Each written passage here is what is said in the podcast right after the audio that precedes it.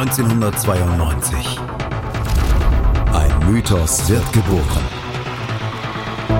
Na Bravo. Der offizielle Bravo Hits Podcast auf meinmusikpodcast.de. Viel Spaß auf der Reise mit Jenny Wu und Andreas Thies.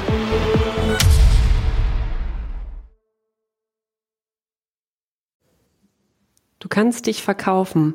Wenn du Macht willst, ist jedes Angebot recht. Ständig die Klappe aufreißen und dauernd seinen Senf dazugeben. Das ist einfach.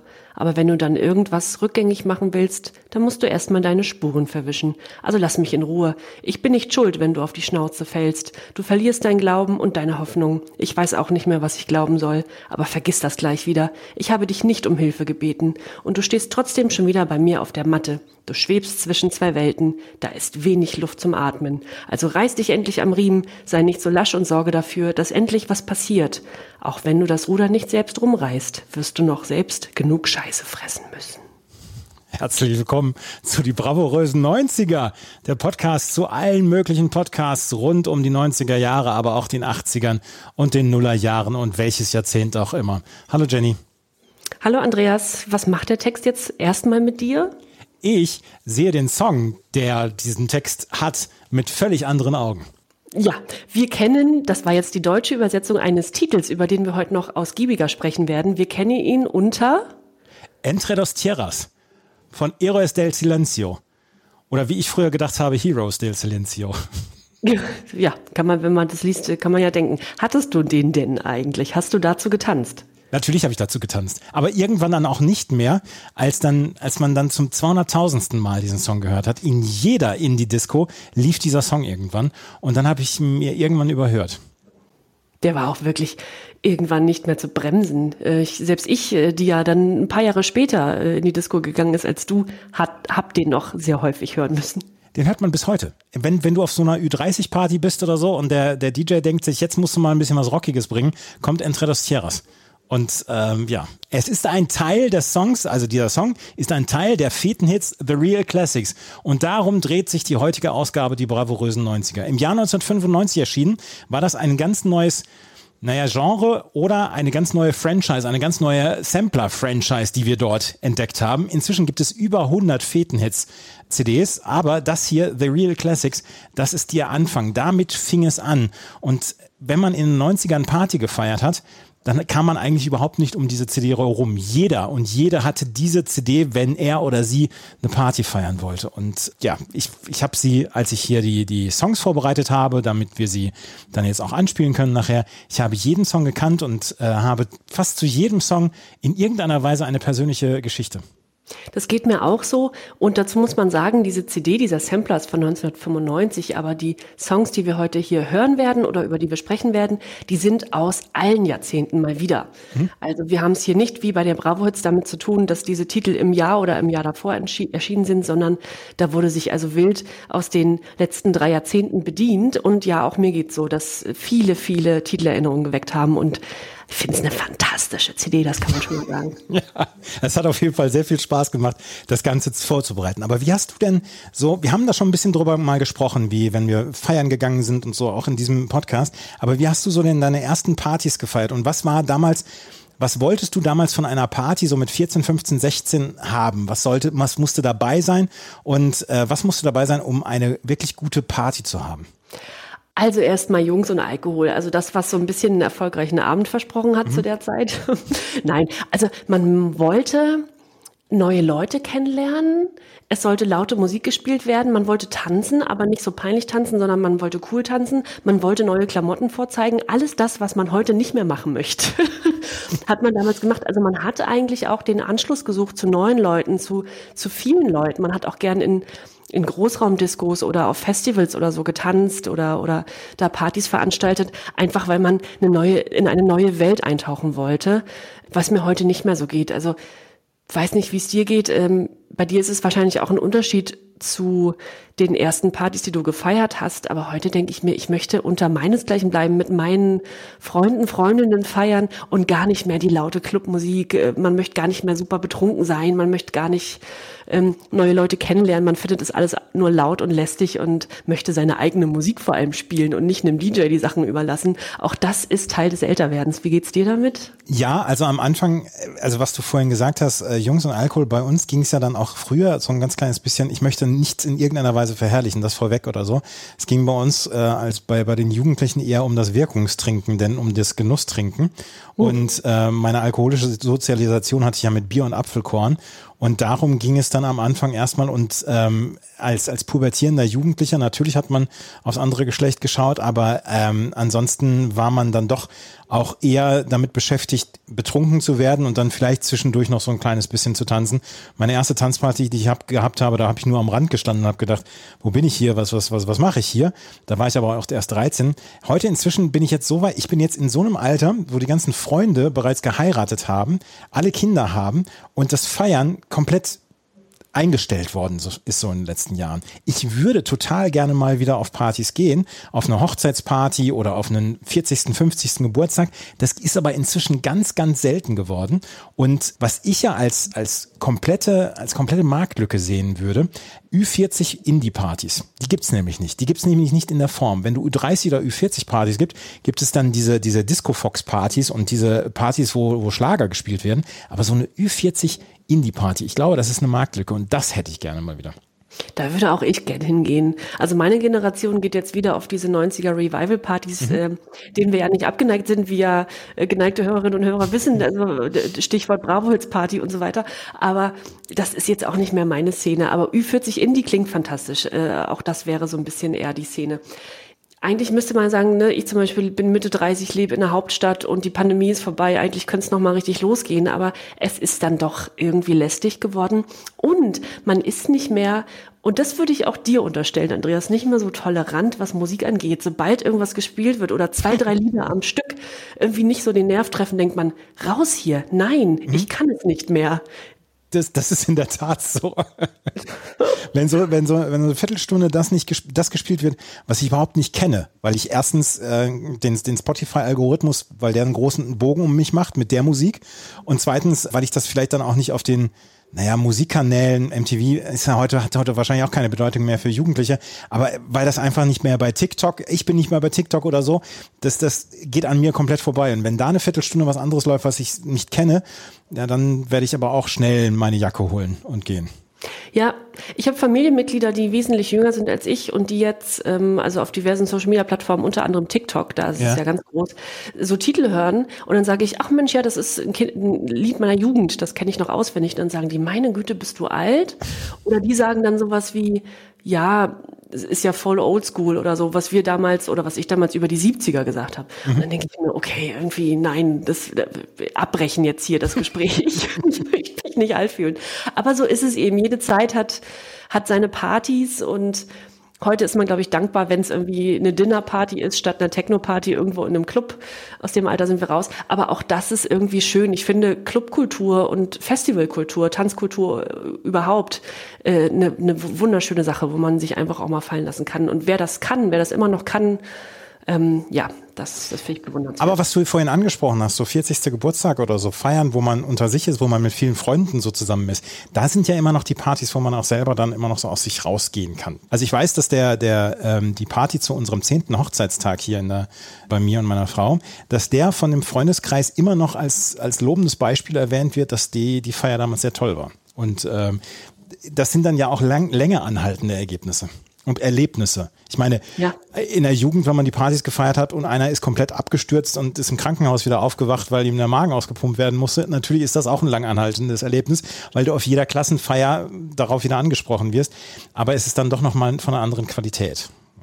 Ja, es war ein bisschen mehr ausprobieren. Ne? Wie, wie weit kann man gehen beim Flirten, beim Trinken? Äh, wie gesagt, wir wollen da auch wirklich nichts verherrlichen, aber ja, man, zu manch, bei manchen gehört es eben dazu, was natürlich jetzt ähm, äußerst kritisch zu bewerten ist. Heute braucht man keinen Alkohol mehr, um, um Spaß zu haben, aber irgendwie, wie du sagtest, bei euch äh, in, in, in Westfalen war es die, das Wirkungstrinken, ja. ein sehr schöner Begriff. So war es eben. Und heute, ich kann mich erinnern, meine schönste Party der letzten zehn Jahre wahrscheinlich war, als wir eine Freundin verabschiedet haben, die ins Ausland gezogen ist. Und wir haben uns dann mit, ich glaube, elf oder zwölf Frauen eine, ja, so ein Ausflugsziel, eine, ein so ein Ferienlagerheim quasi mhm. gemietet, wo wir auch übernachtet haben, in so, in so Fässern, also in so Rollfässern oder in so kleinen Bauwagen. Ich weiß gar nicht mehr, was das war, mit so Doppelstockbetten. Das war herrlich. Davon haben wir aber eh nicht viel mitbekommen, weil wir in dieser Gaststätte und in diesem Partyraum, den wir gemietet hatten, so wild gefeiert haben, dass wir irgendwann morgens dachten, da war so ein Aufpasser, ne, der so ein bisschen geguckt hat, ob alles in Ordnung ist, ob wir da nicht komplett durchdrehen und so. Mhm. Und irgendwann ging die Musik aus und bis heute sind wir der Meinung, dass der uns einfach den Stecker gezogen hat, weil der so müde wurde irgendwann morgens um fünf und gedacht hat, oh, die Mädels, ich kann das nicht mehr hören und hat uns einfach den Stecker gezogen. Wir hätten weitergemacht. Und da haben wir wirklich, äh, das war so ein relativ rustikales Gebäude mit ähm, mit so Pfählen in der Mitte, ne? also mit ja. so Holzpfählen und so weiter. Und da haben wir dann quasi an der Stange getanzt, haben die Bar komplett selber geschmissen und hatten nur mit uns selber so einen riesen Spaß. Ähm, und wir wollten überhaupt nicht mehr aufhören. Und da haben wir tatsächlich nur unsere Musik gespielt. Und zum Glück sind wir alle so im selben äh, Alter und haben so dieselben Erinnerungen an gewisse Musik. Und mindestens fünf Titel, die auf dieser Party gespielt wurden, werden wir heute besprechen, bin ich mir sicher. Also, dann lass uns doch gleich mal in Medias Res gehen. Dann lass uns doch gleich über diese äh, Feten-Hits The Real Classics sprechen. Und es sind wirklich The Real Classics, da, das können wir schon mal versprechen. Ihr, die meisten von euch müssten eigentlich diesen Sampler dann auch kennen, aber wir wollen ihn heute noch ein bisschen abfeiern. Das alles gleich hier bei Die bravourösen 90er die bravourösen 90er ähm, legen los mit einer Band, die wir schon mal gehabt haben. Und willst du einfach mal äh, loslegen, bis du zu dem ersten Titel kommst, den du vorstellen magst? Ja, der erste Titel ist von Fury in the Slaughterhouse. Time to Wonder heißt der und den brauchen wir, glaube ich, gar nicht anstimmen, weil die meisten den bestimmt im Kopf haben werden. Aber den wollen wir heute nicht hören, Fury in the Slaughterhouse. Wir wollen Titel 2 hören und der hat es wirklich, wirklich in sich. So slide over here and give me a moment. Your moves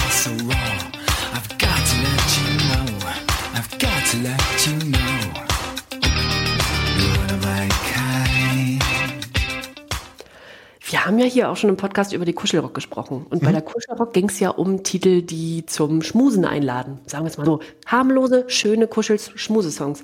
Und dieser Titel hier von In Excess, Need You Tonight, und der Titel sagt es auch schon, ist sexy. Es ist ein sexy Song.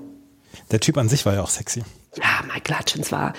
Ähm, liebe Grüße an meine Mutter an dieser Stelle, die ähm, verdreht bis heute die Augen, wenn der Name nur genannt wird ähm, ja, aber es ist leider so, dass bis heute auch der tragische Tod des Sängers, des Frontsängers Michael Hutchins, äh, die australische Band In Excess überschattet. Ähm, der hat sich nach 20 Jahre nach der Gründung der Band äh, das Leben genommen. 1997 nämlich wird der unter Depression leidende Hutchins in einem Hotel in Sydney gefunden.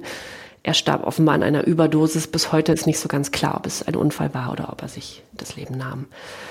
Und ja, diesem tragischen Ereignis geht eine ziemlich steile Bandkarriere voraus. 1977 lernen die Brüder Tim und Andrew Ferris auf der High School in Sydney den in Hongkong geborenen Michael Hutchins kennen. Und zusammen mit dem Bassisten Gary Beers und dem Gitarristen Kirk Pengilly gründen sie eine Rockband.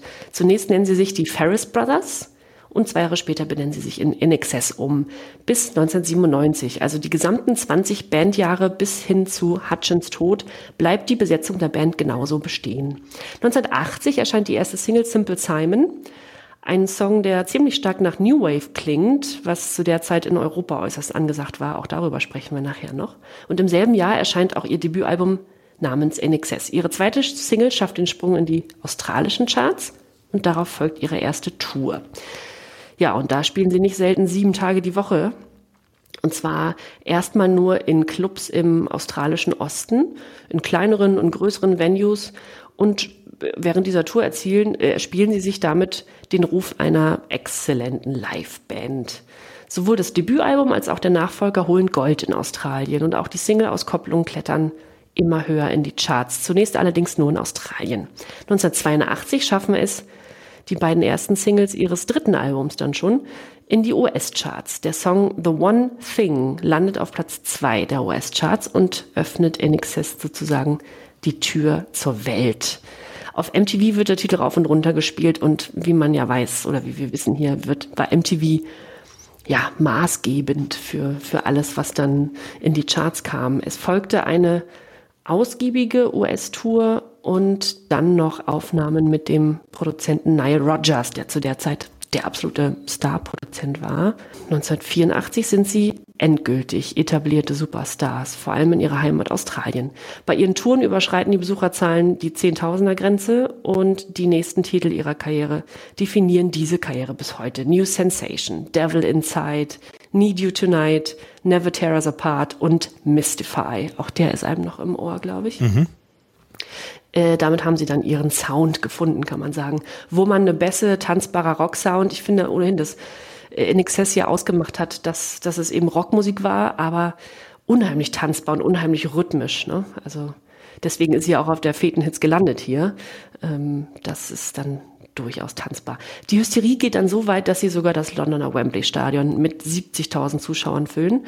Und bis 1993, also fast zehn Jahre, ist diese Erfolgsgeschichte lang und dann geht der Hype ein bisschen vorbei. 1992 und 93 verändert sich ihr Sound.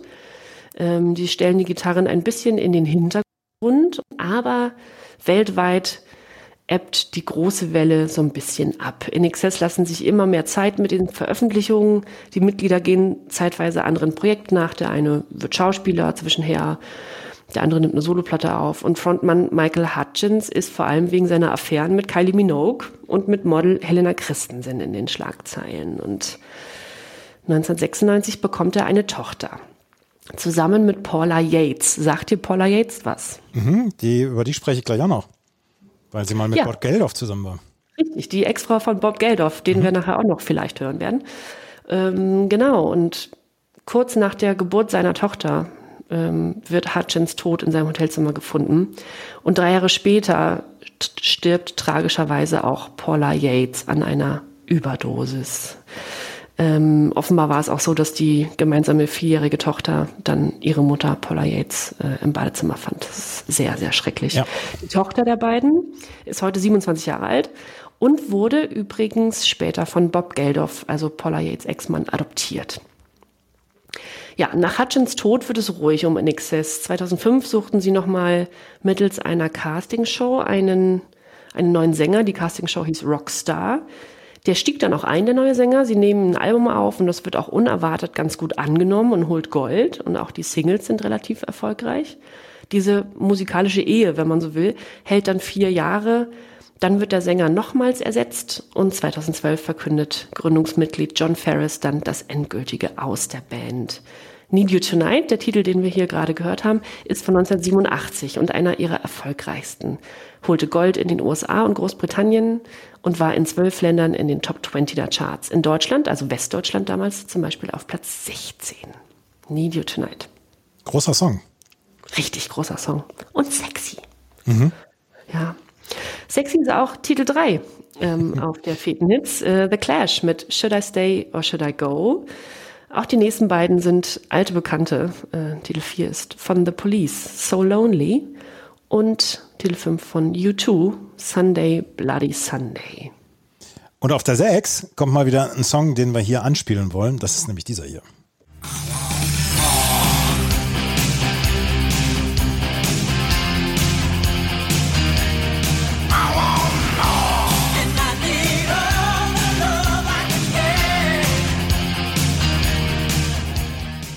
Die Sisters of Mercy mit More, mein Lieblingstitel von dieser Band übrigens.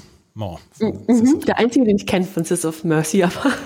Du kennst doch auch hier Temple of Love. Oh, sing ihn mal an. In the Temple of Love. Also, das, das ist jetzt blöd, dass ich, ich kann das jetzt nicht ansingen. Du Kannst hast, nochmal anstimmen? Nein, nein, kann ich nicht. ja, kenne ich bestimmt. Ich wollte dich nur ein bisschen kitzeln. Ja, das hast du auch ähm, geschafft. Ja. Ja. Wieso hast du ihn dir ausgesucht? Weil du den so gut findest? Ja, ja, weil ich ihn wirklich sehr gut finde. Ähm, okay. das, ist ein, das ist ein Song, der total nach vorne geht und total treibend ist. Und auch heute, das ist zum Beispiel ein Song, wir sprechen gleich noch über Entre des Jahres nochmal, aber das ist ein Song, den ich mir noch nicht überhört habe. Auch wenn ich ihn schon sehr, sehr, sehr, sehr häufig in einer Indie-Disco gehört habe, das ähm, Schöne allerdings ist, dass wenn man die Sisters of Mercy anspielt, eher auf Temple of Love draufkommt, was ich nicht nochmal an, ansingen werde, oder This Corrosion, was ja auch ein großer Hit damals war von den, äh, von den Sisters of Mercy, Mercy. Und wir haben über ihn schon gesprochen, beziehungsweise auch über die Sisters of Mercy, weil wir sie schon mal hatten in einem der Bravoids Podcasts. Ähm, Andrew Eldridge hat die Band gegründet damals und das ist ähm, dieses dieser Song ist von der Vision Thing. Das war damals das dritte Album von den Sisters of Mercy und das war eine ganz ganz coole Geschichte, weil eigentlich war er äh, mit seinem zweiten Album Eldritch schon quasi als Solokünstler unterwegs und das war nur so ein Bandprojekt, was äh, den Namen Sisters of Mercy trug, aber eigentlich nur Andrew Eldridge dahinter stand. Und 1989 wollte er dann nochmal eine neue Band äh, dazu bringen zu den Sisters of Mercy. Und dann hat er zum Beispiel seinen Hamburger Labelkollegen Michi Reinke angesprochen. Michi Reinke kennt der eine oder die andere vielleicht noch damals Taxi nach Paris. Ähm, der den Song damals gemacht hat. Und äh, den hat er angesprochen und gesagt, ich brauche einen neuen Gitarristen. Und äh, der hat dann äh, Andreas Brun angesprochen. Andreas Brun war einer, der gerade so eine Ausbildung beendet hatte und so ein bisschen als Studiomusiker sich Geld dazu verdient hat. Und der ist angesprochen worden von ihm, hättest du Bock mal in, so in der Band mitzuspielen oder davor zu spielen? Und dann hat der ein Tape produziert.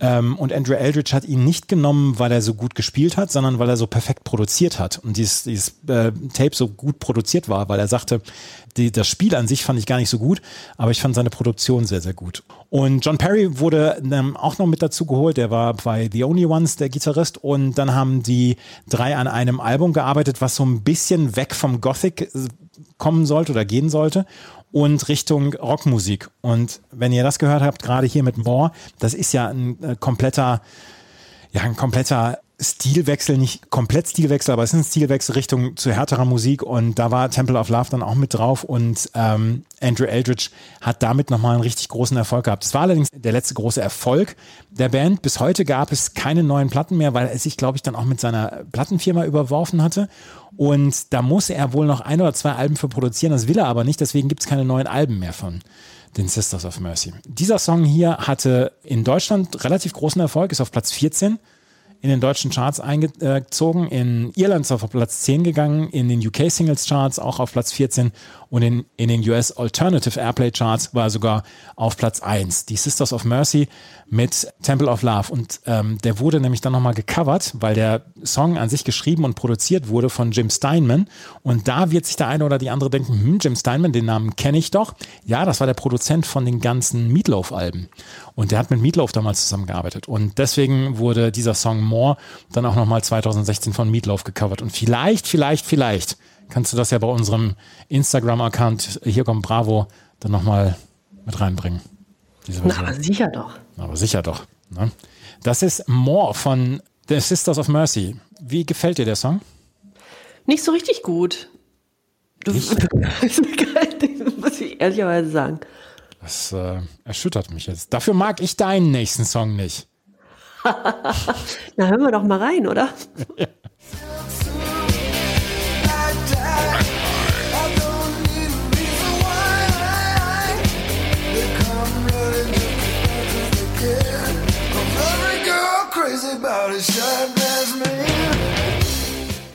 Every girl is crazy about a sharp-dressed man.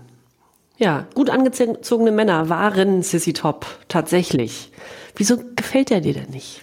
Das ist so, das ist so breitbeiniger Rock, den mag ich nicht so gerne. Ja, weiß genau, was du meinst. Ja. Die ganze Aufmachung und die ganzen Musikvideos waren. Ich hatte sogar mal eine Platte von, von Sisi Top. Aber ja. irgendwie hat es mich nie so richtig gekitzelt.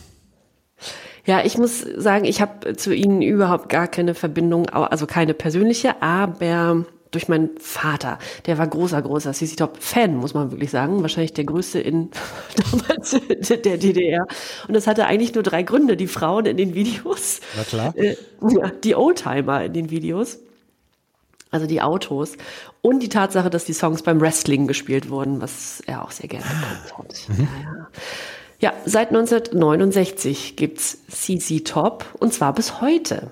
Äh, sie halten laut Medienberichten auch den Rekord der am längsten in der Originalbesetzung aktiven Band der Welt bis 2021. Da ist ein Mitglied verstorben. Ich weiß aber nicht, ob das wirklich stimmt, aber man liest es ab und an mal. Also von 1969 bis jetzt oder bis 2021, bis vor zwei Jahren in der Originalbesetzung. Die Mitglieder waren seit 1969 Billy Gibbons, Frank Beard und Dusty Hill. Diese Namen allein schon, da braucht man sich auch gar keine Künstlernamen mehr geben. Dusty Hill klingt schon so gut. Ja, und dann weiß man auch, wie die Leute aussehen. Ja, absolut. Staubiger Hügel, da weiß man ungefähr, was man sich vorstellen muss. Ja. Dusty Hill ist der, der vor zwei Jahren verstorben ist. Hill und Gibbons, die beiden Frontmänner der Band, sind vor allem wegen ihrer Markenzeichen äh, wiedererkennen, immer wieder zu erkennen gewesen. Den langen Bärten, den langen Mänteln und den getönten Sonnenbrillen. Und ich dachte ja als Kind immer, es wären Brüder, aber sind sie nicht. Die Band gründet sich in Texas und spielt anfangs vor allem Blues, Southern Rock, Hard Rock und bei dem, bei diesen Musikmischungen beim Hard Rock bleiben sie eigentlich auch. Ihren internationalen Durchbruch haben sie 1980. Und als bezeichnender Auftakt ihrer europäischen Karriere wird immer ein Auftritt genannt, und zwar der beim WDR Rockpalast. Da treten sie im April 1980 auf und im Rahmen der äh, Eurovision also einem Zusammenschluss europäischer Musiksender, wird dieser Auftritt auch europaweit ausgestrahlt. 1983 sind sie dann international auch richtig bekannt und richtig angekommen. Gimme All Your Lovin', Legs und Sharp Dressed Man verkaufen Millionen Singles. 1983 ist dann auch das kommerziell erfolgreichste Jahr in ihrer Bandgeschichte. 1985, zwei Jahre später, gehen sie Top auf Welttournee. Insgesamt 212 Auftritte umfasst diese Tour. Sie spielen unter anderem viermal hintereinander im ausverkauften Wembley Stadion. Die Tour dauert anderthalb Jahre und schließt 1987 auf Honolulu auf Hawaii ab, in Honolulu auf Hawaii.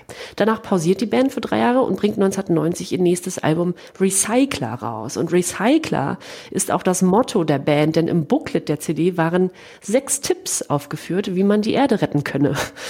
Sissy Top hatten nämlich im Zuge ihrer Karriere offenbar ein Grundbewusstsein für den Naturschutz entwickelt und äh, haben das immer mal wieder zum Thema gemacht. Die Platte hatte ich übrigens, die Recycler. Die hattest du, die Recycler. Mhm. Mhm. Ah ja. 1990. Ja, guck an. Ja, es war, ja, also sie hatten sich dann auch ein bisschen emanzipiert aus diesem, diesem ähm, bärtigen Männerklischee heraus, äh, wobei sie ja immer noch so aufgetreten sind. 1992 folgte die Greatest Hits und ein Plattenlabelwechsel, nämlich von Warner Music zu RCA Records.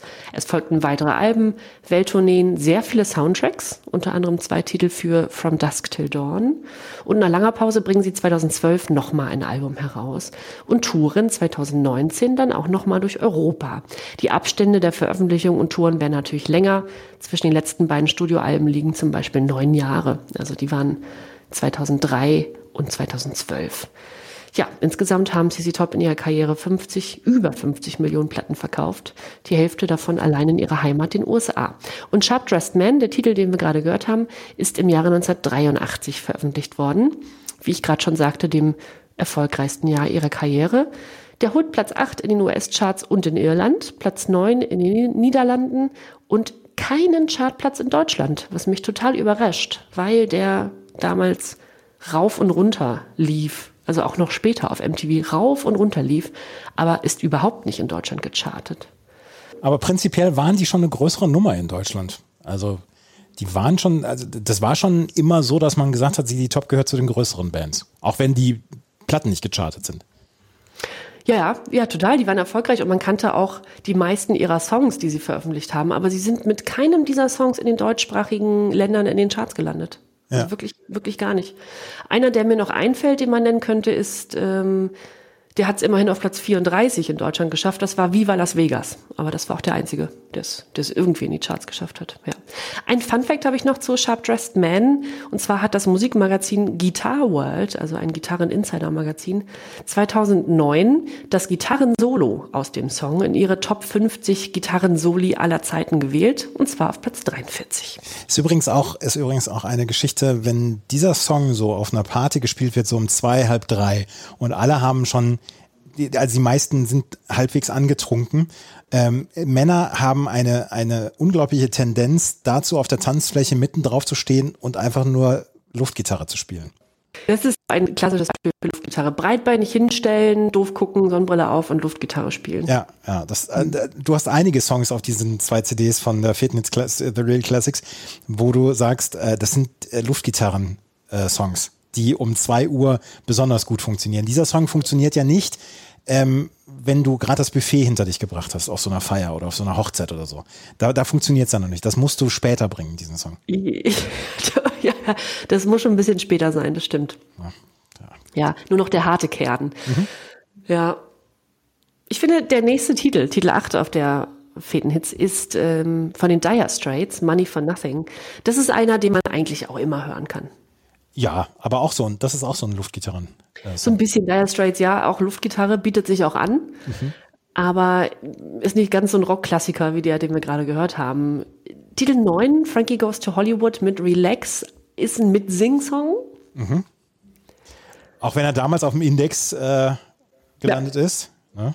Ja, wir erinnern uns. Erinnern wir uns? Ich erinnere mich auf jeden Fall. Ja. Ich, ich, weiß noch, dass, dass wir das damals äh, eigentlich nicht hören durften. Und das ist sehr, sehr lustig, weil wir gleich noch über einen Song sprechen, der in Deutschland gelaufen ist bis heute oder läuft in Deutschland bis heute, der so ziemlich den, den äh, anrüchigsten Text überhaupt hat. Wirklich? Ja. Das, äh, darüber sprechen wir gleich noch. Oh, da bin ich gespannt. Oh, bin ich sehr gespannt. Gut, also Relax war es dann nicht. Nee. Ähm, auch wenn der mh, durchaus mit Vorsicht zu genießen ist, der Text. Äh, Titel 10 ist Walking by Myself von Gary Moore. Auch den spielen wir nicht an. Und auch Titel 11, Toto mit Hold the Line, werden wir nicht anspielen. Also vorerst noch nicht. Ich weiß ja nicht, was du noch in petto hast später, denn wir küren ja auch heute wieder unsere Lieblingssongs und nicht so guten Party-Songs, aber darüber sprechen wir später. Wen hast du denn jetzt noch? Auf der 12 haben wir jetzt einen Song, über den wir vorhin schon gesprochen haben. Jetzt allerdings mal gehört.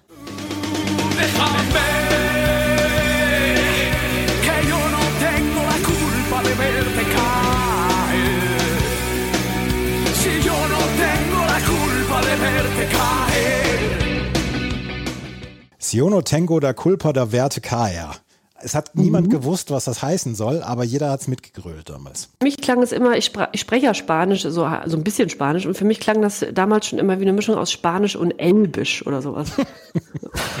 nicht, nicht Spanisch jedenfalls. Das sind die Héroes del Silencio mit Entre dos Tierras. Ähm, einer der ja, wahrscheinlich bekanntesten Songs in anderer als englischer Sprache, in spanischer Sprache. Ich, mir fallen, fallen gar nicht so viele so bekannte Songs ein, auf Spanisch, die in Deutschland damals so durch die Decke gegangen sind und bis heute ja jedes Kind kennt. Entre dos Tierras von den Heroes del Silencio. Das ist eine Band, die sich 1984 in Saragossa gegründet hat, allerdings am Anfang erst nur im spanisch sprechenden Raum Erfolg hatte. Die haben zum Beispiel 1990 haben sie eine, ähm, eine Platte rausgebracht, die auf dem spanischen Markt über 400.000 Mal verkauft worden ist und in Deutschland, in den deutschen Plattenregalen, da wehten diese Tumbleweeds durch, wenn, wenn man auf die Heroes del Silencio zu sprechen kam. Da, die kannte niemand. Erst als im September 1991 ein deutscher Promoter gesagt hat, hier, wir wollen bei einem Rock gegen Rassismus Konzert mal eine andere Band mit dabei haben oder andere Bands mit dabei haben, nicht nur auf dem englischsprachigen Raum, haben sie, äh, sind sie eingeladen worden. Da wurden sie einem deutschen Publikum erstmal so ein bisschen bekannt. 1992 sind sie dann auch bei Festivals aufgetreten und dann kam diese Platte raus, Senderos de Traición. Und ähm, die ist in Deutschland wirklich durch die Decke gegangen. Nur quasi mit diesem Song. Sie haben noch eine zweite Single da gehabt, die auch halbwegs erfolgreich war. Aber hier war Entre dos Tierras, war auf Platz 25 der deutschen Charts, was mich gewundert hat, dass der nur auf 25 in deutschen Charts gewesen ist. Aber 1993 musstest du noch musstest du noch mehr machen, um dann am Ende wirklich in die Top 10 der Charts reinzukommen, weil das war ja noch ein, größeres Thema. Hat aber trotzdem eine Platin-Schallplatte in Deutschland bekommen, also die, die komplette Platte, die komplette CD damals. Und Entre dos Sierras ist äh, bis heute ein Song, den man quasi nicht los wird, den man auch als Ohrwurm nicht los wird. Ich habe jetzt seit ein paar Tagen diesen Ohrwurm. Er wurde bis vor wenigen Jahren, ich weiß gar nicht, ob das heute neu ist, das konnte ich nicht verifizieren, als Einlaufmusik bei Holstein Kiel gespielt. Also Gott sei Dank haben wir noch nicht über Hells Bells gesprochen. Und mhm. ähm, bei Niedrig und Kuhn war das dann auch damals die Titelmelodie. Also geskriptete Krimi-Formate. Da war es die Titelmelodie.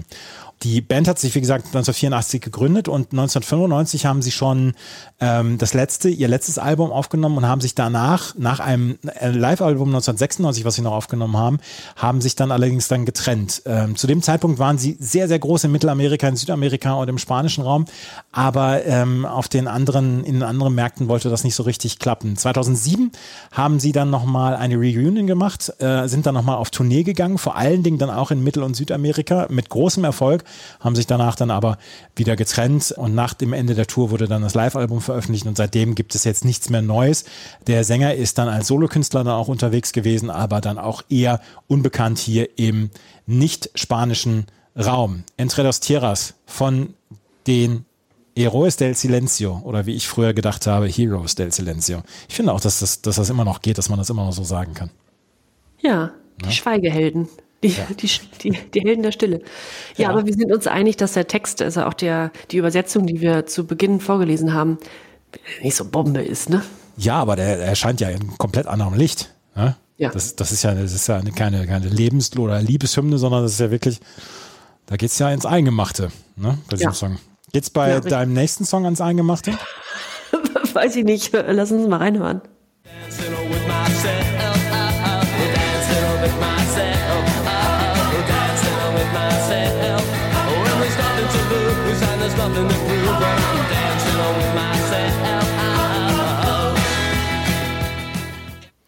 Oh, kaum ein Song auf dieser Fetenhits funktioniert für mich immer noch so gut.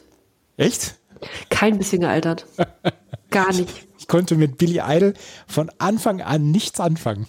Ja, irgendwie auch, also der wurde ja auch belächelt und auch nicht zu Unrecht und so weiter, wie er sich dann dieses seltsame Image gab. Aber irgendwie, er war ja auch nie unsympathisch. Und ich verbinde mit diesem Titel auch einen, einen Abend, den ich vielleicht schon mal hier im Podcast erzählt habe. Jetzt muss meine Mutter mal weghören, als ich ähm, in einer Bar in Hamburg mit einer Freundin mal die Bar übernehmen musste, weil der Barkeeper zu betrunken war, hat sie also die Bar übernommen und auch der DJ konnte nicht mehr so richtig und ich habe das DJ-Pult übernommen, was eigentlich nur ein Computer mit einem äh, Internetstick war und äh, mhm. einem offenen YouTube-Tab äh, und dann habe ich Dancing with Myself angemacht nachdem äh, mir die übrig, übrig gebliebenen fünf Gäste in der Bar mit dem Kugelschreiber auf den Arm geschrieben haben, was sie sich wünschen. Und das war dann unter anderem Dancing with Myself, was ich am nächsten Tag dann auf meinem Arm gefunden habe.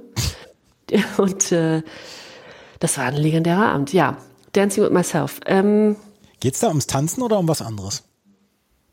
Ich ums Tanzen nehme ich an. Gut, gut ums Tanzen, alles klar. Ja, ja, ja. Ich, ich gucke mir jetzt die Lyrics ne, währenddessen noch an, während du oh, über, über, über, über Billy Idol sprichst. Ich glaube, so schlüpfrig wurde er nicht. Meinst du nicht? Gut. Nee, irgendwie war der harmlos. Also Billy Idol heißt eigentlich William Michael Albert Broad und kommt 1955 in London zur Welt. Dort wächst er relativ bürgerlich auf und beginnt sogar, und das ist vielleicht die größte Überraschung in seiner Biografie, er beginnt ein Philosophiestudium. und in, diesem, in dieser Zeit des Studiums kommt er auch zu seinem Künstlernamen, denn Idol bedeutet nicht nur Idol, sondern auch Idle, anders geschrieben, E-D-I-L-E, -E, und das bedeutet faul. Und das steht nämlich auch so in seinem Zeugnis. Er ist faul, er widmet sich kaum dem Studium, er widmet sich eher der Musik.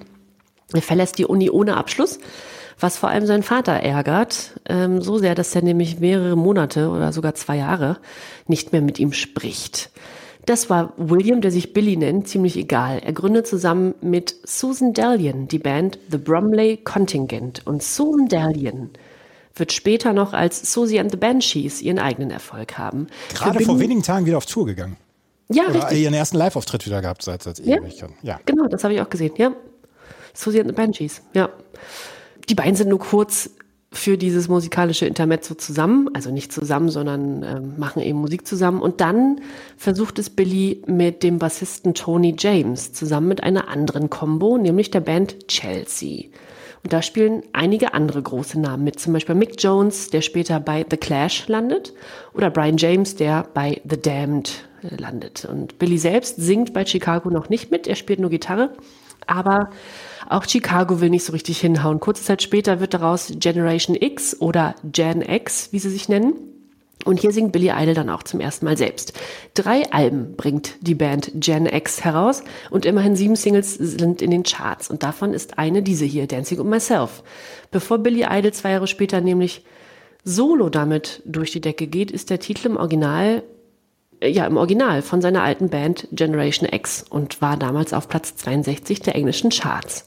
Ja, 1981, also ein Jahr später, verlässt Billy Idol die Band und wandert in die USA aus. Und das ist dann auch der Wendepunkt in seiner Karriere. Er lässt Dancing with Myself nochmal neu im Studio arrangieren und klettert dann damit in die US-Charts. Und auch optisch ändert er seinen Stil. Er trägt Lederhosen, wasserstoffblondierte Piekshaare, und insgesamt kann man sagen, dass er sich zwar ein rockiges Image auferlegt, aber musikalisch dann doch ja poppig wird. Weg vom Punk hin zum Poprock und das sehr erfolgreich. Dancing with Myself, Rebel Yell, Flash for Fantasy, White Wedding werden in den 80er Jahren Mega-Hits und zwar weltweit. Hast du den Text nachgeguckt? Ja, aber das, es, es geht bestimmt nur ums Tanzen. Ist also, harmlos, ja. When there's no one else inside in the crowded lonely night, will I wait so long for my love vibration and I'm dancing with myself. Natürlich geht es da ums Tanzen. Ach so, nee, na gut, nee, weiß ich nicht. Könnte beides sein, ne? äh, ja, gut. Das ist wohl beides. Das ist wohl gewollt. Bestimmt. Ja, weiß man nicht, ne? Ja, wobei Sweet, Sweet 16 klingt auch nicht, klingt auch nicht nach so einem harmlosen Song. Der erobert nämlich 1987 die Charts und ist übrigens der erfolgreichste Song von Billy Idol in Deutschland war nämlich auf Platz zwei hierzulande. Und 1990 hat er mit Cradle of Love seinen, naja, weltweit letzten kommerziellen Hit. Und 1990 ist auch das Jahr, in dem ihn ein Schicksalsschlag ereilt. Bei einem Motorradunfall wird er so schwer verletzt, dass er sich nur langsam davon erholt und dann so ein bisschen auf die ja, sogenannte Lebensbremse drücken muss.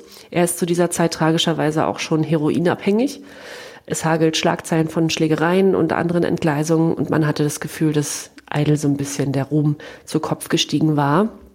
Davon erholt er sich, er landet aber 1993 nochmal im Krankenhaus und diesmal wegen einer Überdosis. In dieser Zeit soll es Idle auch finanziell nicht mehr so gut gegangen sein und auch die Erfolge blieben in den letzten Jahren aus. Also ja, hat er sich leider ein bisschen zu sehr den Drogen hingegeben und er überlebt das alles, also diesen schlimmen, schlimmen Motorradunfall, die Überdosis, macht dann einen Entzug und lebt nach eigenen Angaben seitdem bis heute drogenfrei.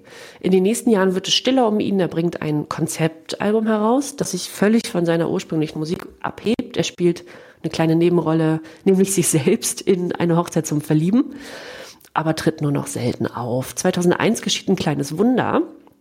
Ein neu erschienenes Best-of-Album von Idol verkauft sich über eine Million Mal, total überraschend. Und das nimmt er zum Anlass, um neue Musik aufzunehmen und bringt dann 2005 sein erstes Studioalbum seit 1993 raus. Also da sind ein paar Jahre ins Land gegangen. Devil's Playground heißt das Ding und klingt wieder nach dem alten Billy Idol, der, der zum Superstar wurde, also rockig, poppig. Und daraufhin spielt er wieder Konzerte und tourt seitdem immer mal wieder, vor allem durch Deutschland und Osteuropa, wo er dann auch zuletzt am erfolgreichsten war. Ich habe ihn zum Beispiel vor neun Jahren, na, acht oder neun Jahren mal in Hamburg gesehen im Stadtpark und war zuvor, also ich kam zuvor ins Backstage, weil jemand, den ich kannte, dort arbeitete beim Konzert. Und da waren dann so, da warteten dann so Frauen im Alter meiner Mutter im selben Stil wie Billy Idol, also mit hochgepickten Haaren mhm. und Lederjacken äh, am Backstage und warteten auf ihn, also dass der Tourbus da ankommt, um ein Autogramm zu erhaschen. Und die waren so niedlich und so aufgeregt. Und er war ein totaler Gentleman. Er wirkte irgendwie aufgeräumt, total da, clean, also so wie ich das jedenfalls mitbekam.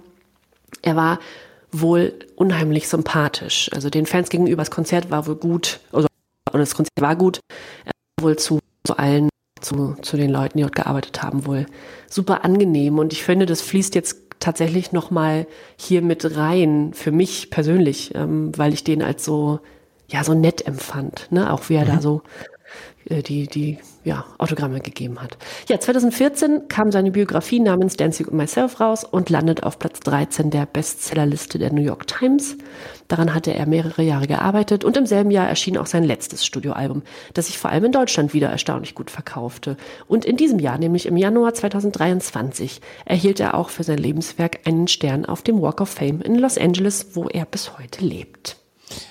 Ich habe ihn irgendwann mal im Vorprogramm von, den, von Bon Jovi gesehen. Das war Mitte der 90er oder Ende der 90er. Da hat er äh, im Vorprogramm von Bon Jovi gespielt auf Kanzlersweide in Minden. Riesen Open-Air-Konzert. Ja. Auch eine gute Mischung, ne? Ja. Aber hier in The Midnight Hour, She Cried More, More, More, da geht es wahrscheinlich ja. auch um andere Dinge. Ja. ja. Ja, es war so dieses Bad Boy-Image, ne? Ja, also, ja auch also, diese hochgezogene das? Oberlippe immer bei ihm. Ja, ja. So dieser lassive Blick. Ja. Ja, war wahrscheinlich super harmlos, der Typ. Hoffentlich, hoffentlich, hoffentlich. Ja. Billy Idol, auf der 14 haben wir Ram Jam mit Black Betty. Ähm, mhm. Das, das, alleine, wenn man nur Black Betty hört, weiß man schon, wie der Song geht. Auf der 15, auf der 15 haben wir Extra Byte, breit mit Flieger, Grüß mir die Sonne. Und auf der 16 haben wir den letzten Song, den wir auch von dieser CD anspielen. Das ist dieser hier. Und der ist mir ganz eng am Herzen.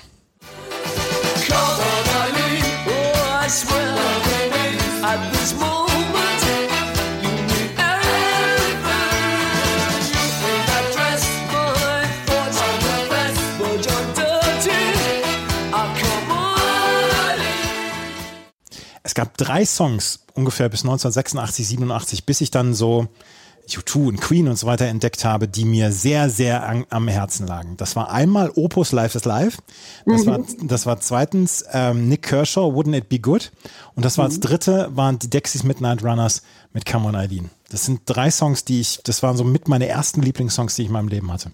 Das sind drei Songs, die du heute in englischen Pubs noch in der Jukebox anmachst und einer weint, einer im Pub und wir beide kommen ja aus der Welt des Sports beruflich. Ja. Ähm, und Carmen Eileen werden wir beide in England auf diversen Sportereignissen äh, die letzten zehn Jahre immer wieder gehört haben. Ja, halt mit, mit anderen Texten, aber ähm, oder auch wenn, wenn Fans das singen mit anderen Texten, aber Cameron Eileen hörst du natürlich heute noch. Und meistens ist der Typ im Pub, der weint, das bin ich.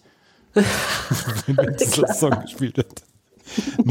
Der große traurige Junge an der Bar. Ja, genau der in sein Bier weint. 1982 ein Riesenhit von den Dexys Midnight Runners, Come on Eileen, auf Platz 6 in den deutschen Charts, auf Platz 9 in Österreich, auf Platz 1 in den Schweizer Charts, auf Platz 1 zweimal Platin geholt in den UK Charts und auf Platz 1 dann auch in den US Charts. Come on Eileen von der Platte To Ray A und Dexys Midnight Runners. Später wurden sie nur noch Dexys genannt. Ähm, war eine britische Band, die ja ihre größten Erfolge dann halt ähm, 1982 und ein bisschen an, ja, bis Mitte der 80er einfach hatten. Kevin Rowland, Kevin L. Archer und äh, die beiden haben die Band gegründet 1978. Eigentlich dann noch mit so einem mit so einem äh, mit so einer Bläserbesetzung. Da war Jim Patterson dabei mit Posaune, da war ein Saxophonist dabei, ein Altsaxophonist war noch mit dabei dann auch normal Schlagzeug, Keyboard und Bass. Und dann haben sie ihre erste Single 1979 aufgenommen, Dance Stance, und ähm, hatte zwar nur Platz 40 in den britischen Charts erreicht, aber die zweite Single, Gino, die, ein Song über Gino Washington, die wurde 1980 dann Nummer 1 Hit. Das war ihr erster, ähm, das war ihr erster wirklicher großer Hit. Und das war auf der Platte Searching for the Young Soul Rebels. Auch die wurde ein großer Erfolg. Roland hatte dann bei Keep It Part 2, wollte er als nächste Single haben, da, die hat gefloppt und daraufhin äh, ist die Band dann schon so ein bisschen auseinandergebrochen, weil alle äh, an dieser Art von Kevin Roland sich gestoßen haben, weil er galt wohl als sehr, sehr selbstherrlich, als sehr egozentrisch und deswegen hat ihn fast die komplette Band verlassen. Und ähm, nur einer blieb bei ihm, das war Big Jim Patterson, der Posaunist. Und dann kamen neue, neue Instrumentalisten dazu, ein Gitarrist Billy Adams, Schlagzeuger Seth Shelton, Mickey Billingham, Keyboard und dann auch neue Bläser mit einem Altsaxophonisten und einem Tenorsaxophonisten.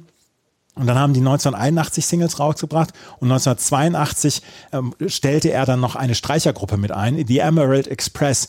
Und damit hat er dann diese Platte äh, To Ray A aufgenommen. Da gab es noch einen zweiten Song, der durchaus dann auch ein äh, Charts-Hit war, gerade in UK. Äh, Jackie Wilson said, I'm in heaven when you smile, aber in Deutschland nicht mehr ganz so. Nach 1982 wurde es relativ ruhig dann um diese Band.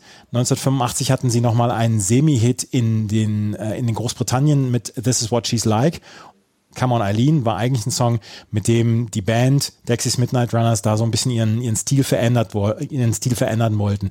Ähm, sie hatten auch ihren, ihre Klamotten verändert, traten dann nur noch in Overalls auf, so in, in uh, Jeans Overalls mit Sandalen, Bandanas, hatten dann auch so ein bisschen irischen Folk hinzugefügt ihrer Musik. Ähm, wer das Video kennt bei von den Dexys Midnight Runners, da laufen sie auch so rum mit diesen Jeans Overalls.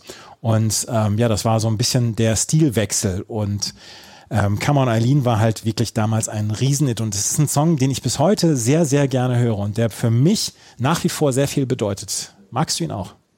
Ja, ich mag ihn auch. Mhm. Ja. Der hat ein paar Coverversionen und äh, unser Instagram-Account hier kommt Bravo ist ja immer bekannt dafür, dass wir auch die krudesten Coverversionen nochmal raufbringen. Mhm. Und vielleicht magst du nochmal die von der Hermes House Band bringen. Oh, toll. auch, auch über die hatten wir schon gesprochen. Ja, auch Badly Drum Boy hat das Lied gecovert 2002. Äh, Nouvelle Vague hat, das, ähm, hat den Song 2006 gecovert. Also es gibt ein paar Coverversionen, aber es gibt eine von, es gibt eine von 1982 von Leinemann. Leinemann haben damals auch hier, ähm, das macht immer Tut Tut, haben sie damals gecovert. Ich weiß gar nicht mehr, wie der Originalsong hieß. Und dann Leinemann haben Treffpunkt Berlin haben sie äh, Come on Eileen in Treffpunkt Berlin und, und das dann auch nochmal gecovert. Ach ja, vielleicht auch nochmal was für den Instagram-Account. Das ist der letzte Song, den wir äh, per Musik vorstellen. Auf der 17 ist noch die The J. Giles Band mit Centerfold, auch nur so ein Song, ähm, wo man breitbeinig in der Mitte der Tanzfläche steht und ähm, Luftgitarre spielt. Smokey mit Who the Fuck is Alice. Wir hatten Who the Fuck is Alice schon bei den. Bravo-Hits dann einmal dabei. Und auf der 19 ist die Toten Hosen mit eisgekühlter Bommalunda. Auf dieser Platte war schon eine ganze Menge los auf der ersten CD, oder? Ja, komplett. Äh, das ist schon mal, also von 19 bis 22 Uhr ist schon mal die erste Hälfte des Abends gedeckt. einfach, einfach durchlaufen lassen. Und auch die CD2 kann man auch einfach durchlaufen lassen. Die hören wir gleich hier bei die bravourösen 90er. 1995 ist eine CD-Reihe an den Start gegangen mit Fetenhits The Real Classic, die bis heute nicht so richtig wegzudenken ist aus den CD-Regalen von partywütigen Menschen. Und auch auf der CD2 geht es mal so richtig nach vorne, Jenny. Ja, bei dem ersten Titel, den wir jetzt auch direkt hören werden, Titel 1 von der CD2, da war ich ein bisschen aufgeschmissen zu Beginn. Was wollen wir trinken? Sieben Tage lang. Was wollen wir trinken? So ein Durst. Was wollen wir trinken? Sieben Tage lang, was wollen wir trinken? So ein Durst. Es wird genug für alle sein. Das ist, weißt du was, das, in welcher Situation der gespielt wird oder was dann für eine Situation entsteht bei einer Feier? Da wird der Schnaps rausgeholt, es wird eine Runde ausgegeben? Nee, auch, auch, aber es, äh, wenn man auf der Tanzfläche ist, hakt man sich so ein und äh, tanzt dazu zu dem Song. Ja. Oder, ja, ja, richtig, genau. Die etwas andere Polonaise. Ja, ja, genau. Das, ja, sieben Tage lang das Lied. Und man kennt es auch in vielen ja, Varianten und Coverversionen oder, oder auch mal ein bisschen üppiger mit Geigen und auch mal ein bisschen wilder. Aber das ist eben das Original von Bots. Bots, sieben Tage lang. Und ja, wir kennen es als Trinklied oder die meisten kennen es als Trinklied. Was wollen wir trinken sieben Tage lang? Oder auch als Torhymne der TSG Hoffenheim.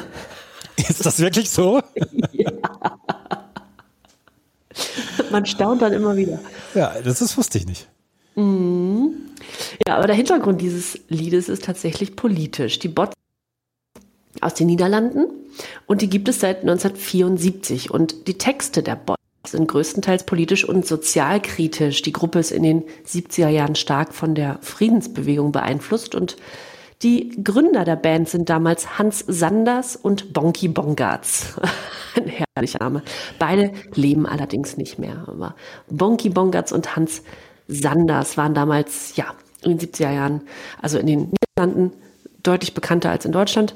Aber dann traten sie 1979 in Frankfurt auf beim Festival Rock gegen Rechts und machen sich auch in Deutschland einen Namen. Und da bekommen sie das Angebot, ins Deutsche übersetzen zu lassen. Und das ausgerechnet von namhaften Stimmen der damaligen Zeit. Und hier schließt sich der Kreis Verwunderung, denn auf dem Booklet der Fetenhits hier steht unter diesem Titel, Bots sieben Tage lang, dass an dem Text folgender beteiligt war, Günter Wallraff. Und ich dachte, da wurde ich ein bisschen neugierig. Wie, wieso ist Günter Wallraff an ja. diesem Songtext beteiligt? Den kennt man ja hierzulande als Journalisten und Schriftsteller, als jemand, der ja durchaus politisch schrieb und der zum Zeitpunkt des Erscheinen dieses Liedes bei der Bildzeitung gearbeitet hat. Ähm, jedenfalls haben sich damals deutsche Kunst- und Kulturschaffende an die Übersetzung beziehungsweise, beziehungsweise ans Texten von Bots-Titeln gesetzt. Also Bots haben ja, Leute, Kunst, Kulturschaffende aus Deutschland genommen, um Texte zu übersetzen oder eben neu zu texten, damit sie Sinn ergeben. Und da waren unter anderem Wolf Biermann dabei, Henning Fenske und eben auch Günter Wallraff. Und so entstand aus dem Originaltitel Seven Tagen lang der Titel Sieben Tage lang unter Mitwirken von Wallraff. Und die meisten Lieder von Bots sind traditionellen Folk-Songs entnommen, so ja auch sieben Tage lang. Das ursprüngliche die ursprüngliche Melodie kommt von einem bretonischen Volkslied, und zwar dem sogenannten Lied vom Cidre, also vom Apfelwein, was ja auch nichts anderes ist als ein Sauflied, Natürlich. wenn man mal ehrlich ist. Mhm. Ja. ja, aber so, so ist es eben. Es ist also ey, folkloristisch. Und Bots wurden wegen vieler ihrer Texte eine Art Vorzeigeband in der westdeutschen Friedensbewegung und der Anti-Atomkraftbewegung vor allem der 80er Jahre. Auch in die DDR schafften sie es dann. 1976 zum Beispiel traten sie in Ostberlin auf einem Festival auf, dem Festival des politischen Liedes und sangen diesen Titel hier im holländischen Original, Seven Dagen lang. Und den Auftritt damals widmeten sie ihrem Freund Wolf Biermann, der zu dem Zeitpunkt ihres Auftritts schon jahrelanges Auftrittsverbot in der DDR hatte.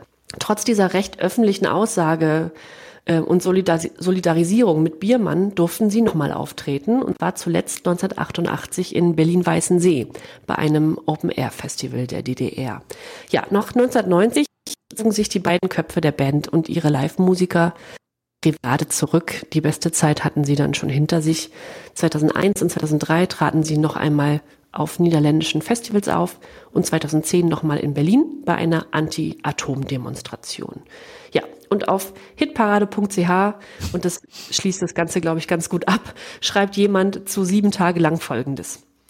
Das Lied war populär zu Zeiten der großen Friedensdemos und Ostermärsche. Wenn ich hier lese, dass das auf so Feten, Sauf- und Malle-Samplern drauf ist, kriege ich die Krise. Und wenn ich lese, dass das ein Karnevalssong sein soll, glaube ich, ich bin im falschen Film. Und wenn ich hier weiterlese, dass Scooter den Song veredelten, da stockt mir nur noch der Atem. Ich bin ernsthaft überrascht. Ich kannte diese ganze Geschichte rum nicht. Deswegen bin ich dir sehr, sehr dankbar, äh, dass du mich hier aufgeklärt hast, weil ich gedacht, auch gedacht habe, das ist ein blödes Malle-Sauflied. Als da stand Text Doppelpunkt Günter Wallraffen, habe ich gedacht, okay, ich muss mich mal um dieses Lied kümmern. ähm, und ja, in welchem Song haben denn Scooter noch die Melodie verarbeitet? Ja, ich weiß es auch nicht mehr. Ja, in einem, in einem ihrer größten auf jeden Fall. Ja, das, äh, mhm. ja. Scooter sieben Tage lang. Scooter, was wollen wir trinken?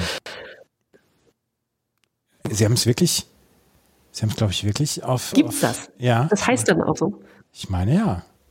Nee, ist auch egal. Scooter äh, brauchen wir jetzt, uns jetzt nicht drum kümmern. Die sind nämlich nicht auf der Bravo jetzt, äh, auf der nee. jetzt The Real Classic drauf. Ja. Nee, tatsächlich mal nicht. Wir kommen, wir kommen mit den Feten-Hits ohne DJ Bobo und Scooter aus. Das ist doch auch mal was. Das ist auch mal was, ne? Aber ja. auf wen wir nicht verzichten können, das ist folgender ähm, Künstler, der nämlich hier zweimal vertreten ist und mit diesem Song, der in dieser Familie hier sehr kontrovers diskutiert wird. I don't mind if religion stumbles. I can hear the speakers mumble, and I don't mind at all. I don't care if the third world fries hotter there. I'm not surprised. Maybe I can watch whole nations die, and I don't care at all. The Great Song of Indifference von ähm, Bob Geldof. Bob Geldof, äh, der Macher von Live Aid damals, 1985, der sich sein, sein Leben ja so ein bisschen äh, dem dem Beenden des Hungers in Afrika verschrieben hat und der dadurch wirklich groß bekannt geworden ist, hatte damals eine Band, die Boomtown Reds, die hatten sich zu dem Zeitpunkt schon getrennt und ist dann als Solokünstler aufgetreten. Und Sir Robert Bob Frederick Zenon Geldof ist ähm, mit diesem Song so richtig in den deutschen Charts äh, durch die Decke gegangen. Auf Platz 20 in den deutschen Charts, auf Platz 15 in den UK-Charts. Warum wird da hier kontrovers diskutiert? Weil meine Frau sagt, den kannst du niemandem anbieten, diesen Song. Das ist so ein blöder, das ist so ein blöder Song, wo man sich dann auch wieder einhakt und dann in irgendeiner Weise auf der Mitte auf der Tanzfläche tanzt. Und ähm, ich gebe offen zu, dass ich diesen Song sehr mag. Mhm.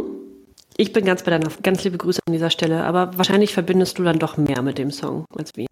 Ja, ich verbinde auf jeden Fall mit diesem Song eine ganze Menge mehr. Uh, The Great Song of Indifference, ich habe es gerade eben dann auch gesagt, ist der, ist der größte Single-Hit dann auch gewesen von Bob Geldof, der 1986 seine Solokarriere an den Start bringen wollte und gebracht hat, weil er vorher dann mit den Boomtown Reds ähm, erfolgreich war und 1986 war ein Jahr nach Live Aid und da hat er dann äh, seine Boomtown Reds nicht mehr wiederbelebt und ist dann äh, solo unterwegs gewesen und ähm, ist dann mit seinem ersten Album hat er noch ja nicht so die ganz großen Erfolge gehabt, Deep in the Heart of Nowhere, aber 1990 diese Song, diese äh, CD Vegetarians of Love äh, hieß die, mit der hatte er dann einen durchaus großen Erfolg und äh, Vegetarians of Love, wenn man das das Cover sieht, ähm, das können wir auch vielleicht nochmal auf unserem Instagram-Account bringen. Das war jahrelang bei den Nice Price CDs, haben wir das nochmal gesehen. Äh, das wurde für 6 Mark 6,99 Euro wurde das dann auch noch vor ein paar Jahren verschleudert. Und da gab es die erste Single, The Great Song of Indifference, auf Platz 20 in den deutschen Charts, auf Platz 15 in den UK-Charts. Und äh, Bob Geldof ist danach nicht mehr so richtig in Erscheinung getreten musikalisch, hat sich sehr dann um seine Projekte gekümmert und äh, um seine Projekte außerhalb der Musik, aber geht bis heute auf Tour. Ich habe gerade erst letztens noch Tourplakat gesehen für ein Konzert in Freising, was er Mitte Mai 2023 dann geben wird. Er hat drei Kinder zusammen mit Paula Yates. Wir haben vorhin schon über sie gesprochen. 1978 bis 1996 waren die beiden liiert und er hatte drei Töchter mit ihr. Zwei Töchter leben noch. Eine ist leider verstorben. Peaches Honey Blossom ist verstorben 2014. Little Pixie ist 1990 geboren und Fifi Trixie Bell ist 1983 geboren und 2000 erhielt er noch das Sorgerecht äh, und hat dann die Tochter, die gemeinsame Tochter von Michael Hutchins und Paula Yates adoptiert, Heavenly Hirani Tiger Lily und die ist 1996 geboren und ähm, ja, die hat er dann adoptiert. Das ist die Single von Bob Geldof, The Great Song of Indifference. Und dann habe ich, da habe ich eine Geschichte dazu. Das habe ich einmal äh, bei einer Schaumparty in Herford gehört, diesen Song, wo 300 Menschen auf der sehr großen Tanzfläche sich alle im Arm hatten und dazu getanzt haben. Schaumparty ist auch etwas, was nicht wiederkommen soll. Das muss nicht wiederkommen, überhaupt nicht, nee. Und ich weiß auch überhaupt nicht, wer sich das ausgedacht hat. Nee, wahrscheinlich irgendwelche Reiseveranstalter in Lorette Mar oder wo man damals so seine Abi-Reisen hingemacht hat. Aber auch Bob Geldof dachte wahrscheinlich damals, als er auszog, um die Welt zu retten, nicht, dass er mal auf Schaumpartys gespielt wird. nee, auch nicht in Herford. Also die ähm, Schaumparty in Herford, die hatte damals äh, Great Song of Indifference gespielt und wie gesagt, ganz kontrovers in dieser Familie hier diskutiert. Auf der 3 haben wir Jay Bastos mit Loop the Love. Auf der 4 haben wir The Hooters mit All You Zombies, auch wieder so ein Song, wo man mitten auf der Tanzfläche stehen kann und die Luftgitarre anschmeißen kann. Auf der 5 haben wir Foreigner mit Urgent, genau das gleiche, die, genau das gleiche Level wie ähm, die Hooters. Und auf der 6 haben wir jetzt den Song, der wahrscheinlich den versautesten Text der Musikgeschichte hat. Oh God, I am the American dream, but now I smell like Vaseline and I'm a miserable son of a bitch. Am I a boy or a lady? I don't know which. I wonder, wonder. Magst du den Song? ich mag ihn, ja. Man darf vielleicht nicht allzu genau hinhören, aber ich mag die ursprüngliche Intention dieses Songs, ja.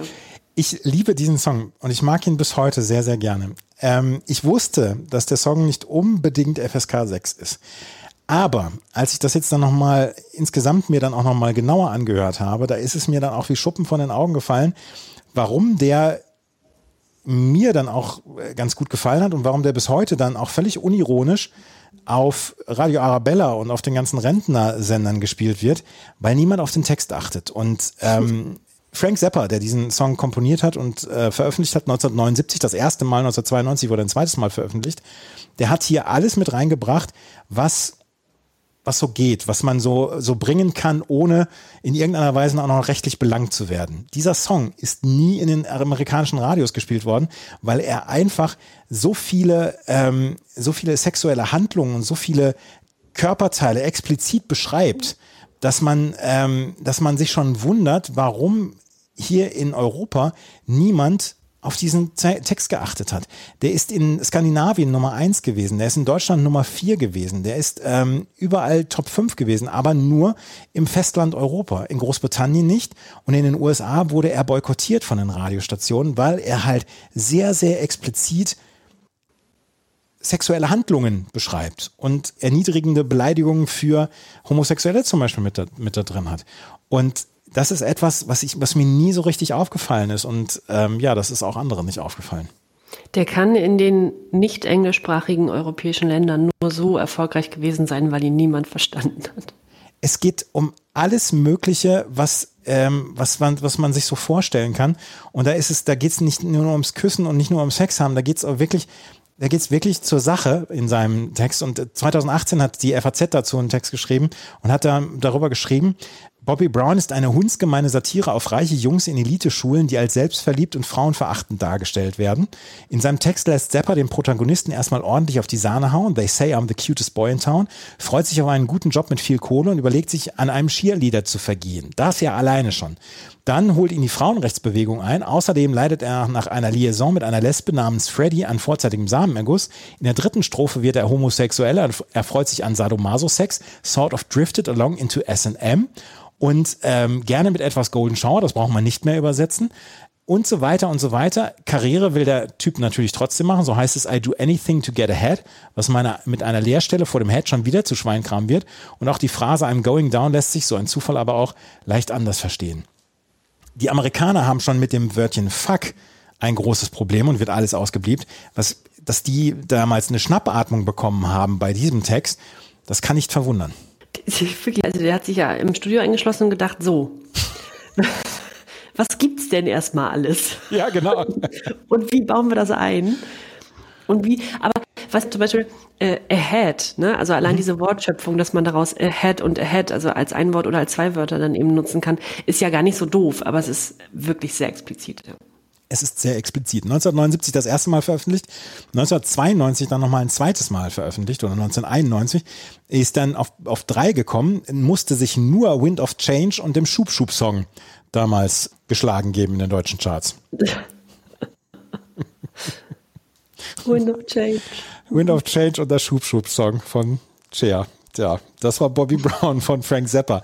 Ein, ein Riesensong. Ich, wie gesagt, ich mag ihn bis heute, aber der ist nicht zu verachten. Und ich wusste nicht, also ich wusste, dass er explizit ist, ich wusste nicht in welcher Form, so, dass er so explizit ist. Naja, das ist auf jeden Fall Frank Zappa. Auf der 7 haben wir nochmal Bob Begeldoff mit den Boomtown Rats, I Don't Like Mondays, über einen, ähm, ein, über einen Massenmord, einen Song zu schreiben, der dann auch nur auf, auf Feten gespielt worden ist, ist vielleicht dann auch ein bisschen falscher Zweck gewesen. Dan Hartman ist auf der 8 mit Relight My Fire, das hatten wir bei den Bravo Hits schon mal in der Version von Take That. Auf der neuen haben wir die Weather Girls mit It's Raining Men. Ähm, die Geschichte, dass ich auf die mal live gesehen habe, zusammen mit der Spider Murphy Gang, die habe ich ja schon mal erzählt. Ähm, auf der 10 haben wir die Nick Straker Band mit A Walk in the Park. Und auf der 11 haben wir noch einen Song, den ich vorstellen will. Und das ist dieser hier.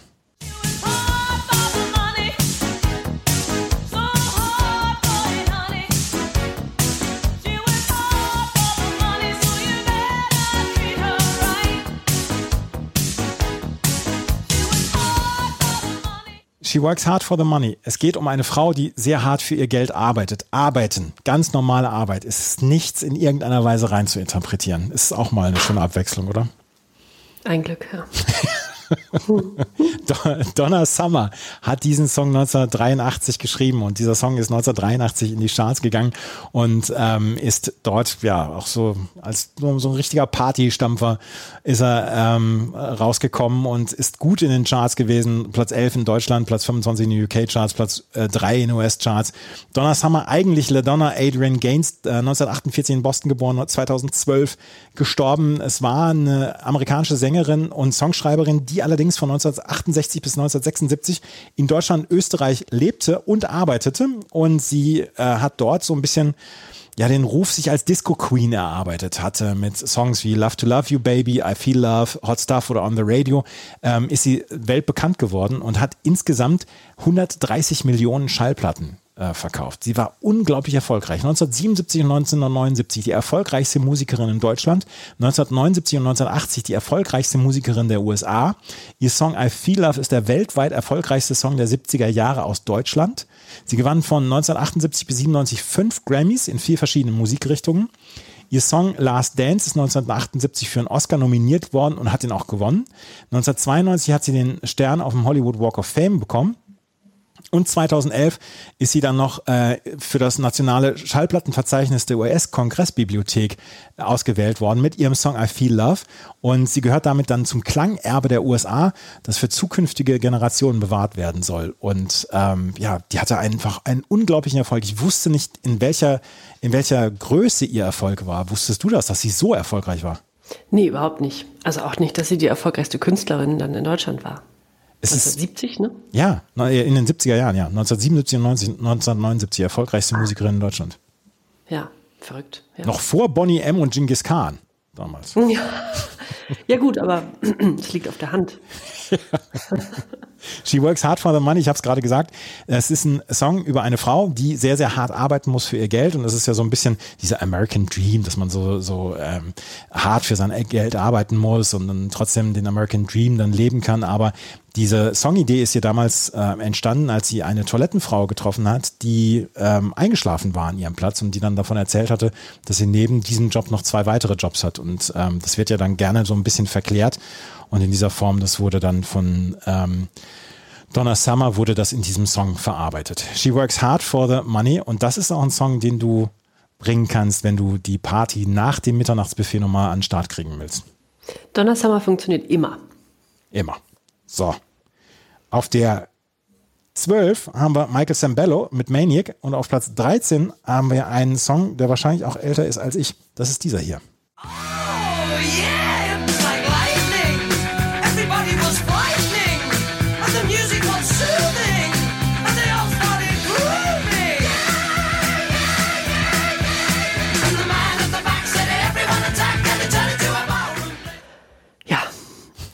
Da muss ich jetzt ein bisschen ausholen. Weil das ein, einmal gerade noch, ähm, zu, welcher, zu welcher Position auf der Party oder an, zu welcher Situation auf der Party kannst du diesen Song spielen? Das ist dann auch, wenn, wenn alle auf der Tanzfläche sind, oder? Ja, ja, den kennen auch die meisten und dann wird, äh, also da, da, fliegen so ein paar Arme rum und es wird wild dazu getanzt. Da gibt es ja zum Glück, gibt dieser Song nicht vor, wie man tanzen muss. Man kann irgendwie dazu tanzen, das ist das Gute. Mhm. Ja, Ballroom Blitz von Sweet. Und Sweet war die Band, von denen ich meine allererste Kassette hatte. Und zwar in einem Alter, wo ich eigentlich noch Benjamin Blümchen und Baby Blocksberg Kassetten gehört habe. Denn ich war, das muss 19, ich habe es nicht wiedergefunden, 1991 oder 1992 gewesen sein. Da war ich fünf oder sechs Jahre alt und war äh, mit meinem Papa ähm, irgendwie auf dem Konzert von Sweet gelandet mit einem Originalmitglied, dazu kommen wir gleich, ähm, durch ja dann die neuen Bundesländer getourt sind und auch in so kleinen Städten wie Wagen-Müritz halt gemacht haben, wo wir sie dann gesehen haben. Und die haben auf einer Freilichtbühne gespielt, wo meine Großeltern ihren Garten hatten. Und wir haben es irgendwie nur durch Zufall mitbekommen. Und es war eine Tour, eine Revival-Tour. Vier großer Bands aus den 70ern, aus der großen Glamrock-Zeit der 70er. Das waren Sweet, Gary Glitter Band, ohne Glitter zum Glück schon, äh, wo man ja heute weiß, warum der dann irgendwann zum Glück von der Bühne gezerrt wurde. Dann Slate und T-Rex, beziehungsweise T-Rex to See, dann schon die Coverband von T-Rex, weil von ja. denen auch lebte, glaube ich. Ne? Und ähm, Sweet haben mich am meisten umgehauen und ich weiß noch, dass die das Konzert äh, begannen mit einer großen ja, Sirene und dann kamen die auf die Bühne. Das war der absolute, absolute, absolute Wahnsinn. Und ich war wie gefesselt dann das Konzert haben beendet auch wieder Sweet mit Love is like Oxygen. Und nur, dass ich da, also in meiner Erinnerung, aber dass ich da geweint habe. Und wenn ich das Lied heute höre, muss ich immer noch weinen. Das ist tatsächlich sehr, sehr verknüpft mit diesem Konzert. Dieses Lied, Ballroom Blitz, ist 20 Jahre vor dieser Fetenhits erschienen, bevor diese Fetenhits rauskamen. 73. Und der Song landet in den USA auf Platz 5 der Charts, in ihrer Heimat Großbritannien auf Platz 2 und Überraschung in Deutschland sogar auf Platz 1. Die Single verkaufte sich weltweit über eine Million Mal und erhielt Silber, eine silberne Schallplatte in Großbritannien. Tja, 1968 gründen vier Jungs im englischen Middlesex eine Glamrock-Band. Brian Connolly, Steve Priest, Mike Tucker oder Mick Tucker und Andy Scott – und Andy Scott ist bis heute das einzig überlebende Mitglied von Sweet und das ist auch der, den ich damals dann noch live gesehen habe. Anfangs nennen sich die drei ohne Andy Scott noch Sweet Shop, also Süßwarenladen, und touren durch die britischen Clubs. 1970 unterschreiben sie den ersten Plattenvertrag und heißen ab jetzt Sweet mit Andy Scott an Bord, der, wie gesagt, bis heute mit ihnen auftritt. Alle anderen Gründungsmitglieder sind leider verstorben. 1971 dann der erste kommerzielle Erfolg und damit auch der Durchbruch. Daraufhin folgen wirklich nur noch Hits. Bis 1978 schafft es jeder Titel in die deutschen Charts, wo sie tatsächlich am erfolgreichsten sind, also noch populärer als in ihrer Heimat äh, Großbritannien. Und ihr letzter richtig erfolgreicher Song bleibt Love is Like Oxygen 1978. Sänger Brian Connolly verlässt anschließend die Band und sie suchen sich dann einen neuen Leadsänger. Das geht nochmal bis 1982 gut und dann trennt sich die Combo ganz und gar. Es gab mit veränderter Besetzung immer noch mal Wiederbelebungsversuche in den 80ern, aber bis auf paar Touren die das verbliebene Mitglied Andy Scott anführte, kam nicht mehr so viel. Es erschienen noch einige weitere Titel, sogar mit zehnjähriger Pause dazwischen nochmal 2002 und 2012. Aber davon konnte nichts auch nur annähernd anknüpfen an die Erfolge in den 70ern. Aber bis heute sind Sweet, wie gesagt, in der 80-fachsten Besetzung äh, auf Tour. Und bei mir war es damals so, dass ich dieses Konzert besuchte und ich dann meine Eltern genervt habe. Wie gesagt, ich war noch im, ja, gerade mal in die Grundschule gekommen, oder wenn überhaupt, oder, oder noch Kindergartenalter. Und gesagt, ich will was von Sweet haben. Dann haben die mir die Gold, das war so eine Best-of-Kassette mhm. geschenkt. Und da war natürlich ähm, Little Willy, ähm, Wig Wham Bam, äh, dann eben Love is Like Oxygen und dieser hier, Ballroom Blitz drauf. Und ich konnte die Kassette in- und auswendig. Ich konnte jedes Lied auswendig und der Rest der Familie und auch Freunde meiner Eltern haben sich gedacht, dieses kleine arme Kind muss diese verrückte Musik hören, weil der Vater es so will. Aber nein, ich wollte das. Ich war verrückt nach dieser Band. Meine Mutter wird das bestätigen können. Und ich habe diese Kassette geliebt. Ich habe überhaupt keinen dieser Songtexte verstanden. Aber das war irgendwie egal. Ich habe mich ernsthaft gefragt, warum will Jenny diesen Song vorstellen? Das habe ich mich wirklich gefragt und äh, jetzt ist mir einiges klar geworden. Ja, äh, wirklich, also eine, eine ganz tiefe, enge Verknüpfung zu Sweet. Ich habe die übrigens dann nochmal gesehen und zwar vor acht oder neun Jahren, also dann als erwachsene Frau mit Ende 20. Ähm, da hat mir mein Freund äh, Tickets für das Konzert in Hamburg damals geschenkt und da waren wir dann auch zusammen. Er konnte damit nicht so viel anfangen mhm. und ich bin dann wirklich äh, in die erste Reihe geschlüpft und stand dann zwischen sehr großen, breitschultrigen Männern mit großen Goldketten und habe mich da ähm, also der komplette Musik hingegeben und es war nach wie vor magisch. Aber die Jungs und auch Andy Scott, der ja nach wie vor ähm, ne, mit auftritt, der sieht so ein bisschen aus wie die etwas breitere Variante von Dieter Bohlen. Mhm. Ja. Ja. Vielen Dank für deine Erinnerung, das ist toll. Ja, gerne, gerne. Schön. Wir machen weiter mit vier Titeln, die wir nicht anspielen, aber die wir auf jeden Fall mal hier verlesen wollen. Das ist Tracy Ullman, glaube ich, spricht man mhm. sie aus, ja. mit Breakaway. Die Beach Boys mit Barbara Ann, sollte auch der einen dem anderen bekannt sein. Real Life mit Send Me an Angel, auch da kann man durchaus mitsummen. Hatte ich mal als Single? Hatte ich mal als Single? Hattest du als Single, mhm. Real Life. Mhm. Ja, auch keine Überraschung.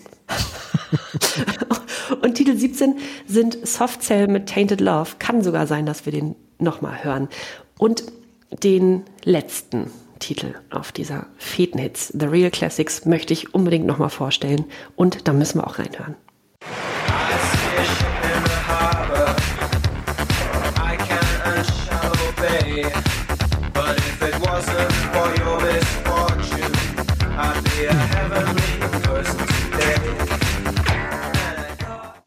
Zuckt dir da ein bisschen das Tanzbein? Natürlich. Oder? Also, ja, ja, absolut. Ähm, das wird vor allen Dingen, ähm, kenne ich das von ähm, Depeche Mode Partys. Ja. Wenn, wenn mal was anderes als Depeche Mode gespielt werden soll, dann kommt dieser Song. Ja, so Depeche Mode Partys gab es ja häufiger oder so New Wave Partys, die es nicht so häufig gab wie Depeche Mode Partys, seltsamerweise. Aber mhm. ja. Und bis heute, also ich kenne niemanden, der da nicht mittanzt bei Blue Monday. Nee, das, das, ähm, das kann man auch, da, da muss man sich auch nicht für schämen oder so. Das kann man einfach so sagen, ja, dazu tanze ich mit und da gehe ich auf die Tanzfläche. Das ist, ähm, da wird auch keiner sagen, dafür schäme ich mich oder so. Niemand. Überhaupt nicht. Blue Monday und auch nicht für die Band, obwohl sie ja dann, und da werden wir jetzt drüber sprechen, ein bisschen von ihrem eigentlichen Wege abgekommen sind. New Order.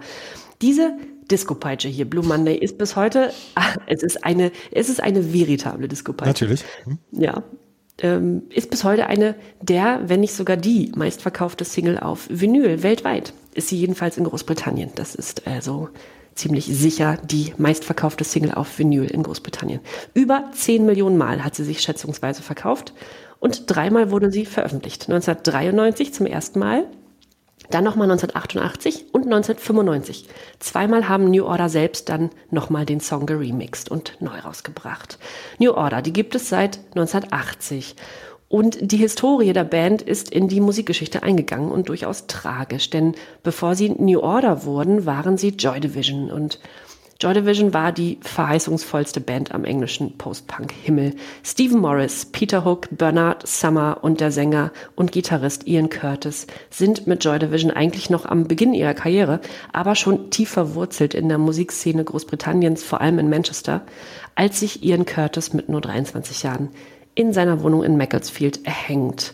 Und daraufhin bricht die Band erstmal alles ab und überlegt, wie und ob sie nach diesem fürchterlichen, fürchterlichen Ereignis weitermachen sollen. Und weil sie sich damals versprochen hatten, dass sie nicht als Joy Division weitermachen, sobald ein Mitglied die Band verlässt, gaben sie sich einen neuen Namen und machten ohne Ian Curtis weiter.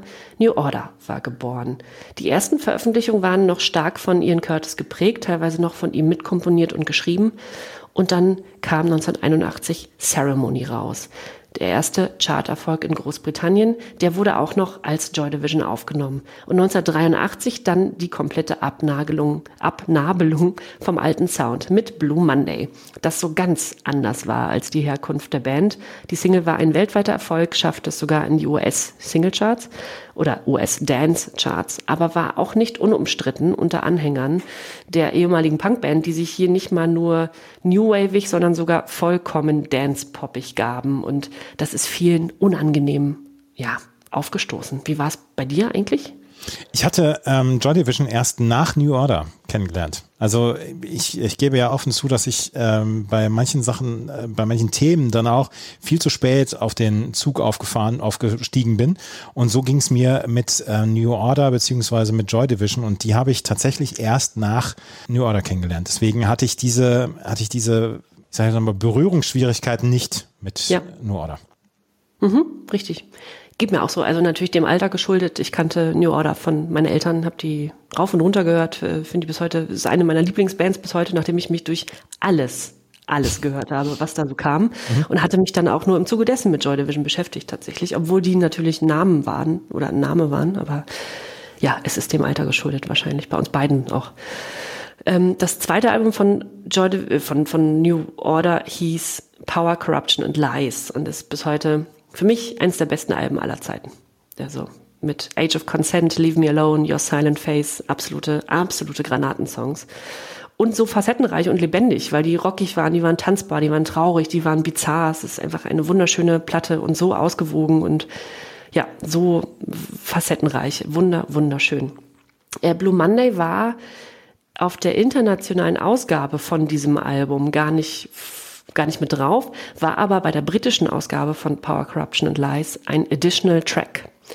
Ja, und dann folgt nach diesem Album eine sehr lange Karriere. Bis 2005 ist so gut wie jede Single und jedes Album ein Erfolg, zumindest in Großbritannien, wo sie längst Superstars sind, was sie vielleicht nie sein wollten, aber ja, sie hatten sich musikalisch mittlerweile so breit aufgestellt, dass sie ja nicht mehr nur ihre Stammhörerschaft bedienten, sondern auch kommerzielles Publikum. Aber ihre Basis und auch die Liebe zum Wave und zum House dann blieb immer bestehen. In den 80ern gründeten sie zusammen mit Tony Wilson, dem Labelchef von Factory damals, einen Club in Manchester, das Hacienda, eine bis heute legendäre Adresse, die den Ursprung für eine neue House- und Rave-Bewegung in England darstellte und auch die Acid House Szene damals Ende der 80er, die in England völlig wild tobte, feiert New Order als Wegbereiter der neuen Hausmusik. Und so gaben sie sich dann auch dem neuen elektronischen Sound hin und waren nun komplett im Club-Sound angekommen.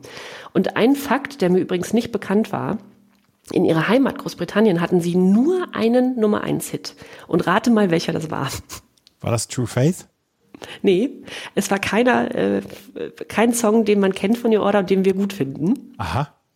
Es war eine, ja, es war ein Projekt, das sie zur WM 1990 zusammen, ah. kannst du dich erinnern? Ja, ich kann mich erinnern.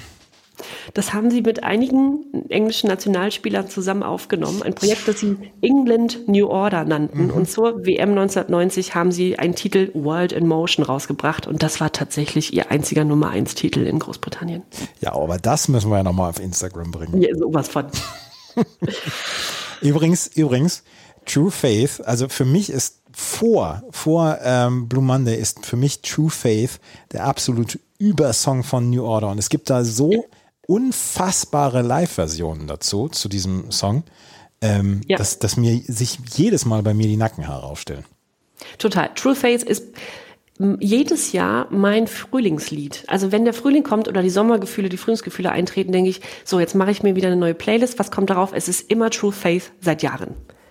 Der funktioniert so Übersong. Gut. Ja, und äh, Bizarre Love Triangle ist mein absoluter. Also dazu tanze ich fast noch lieber als zu Blue Monday. Ja.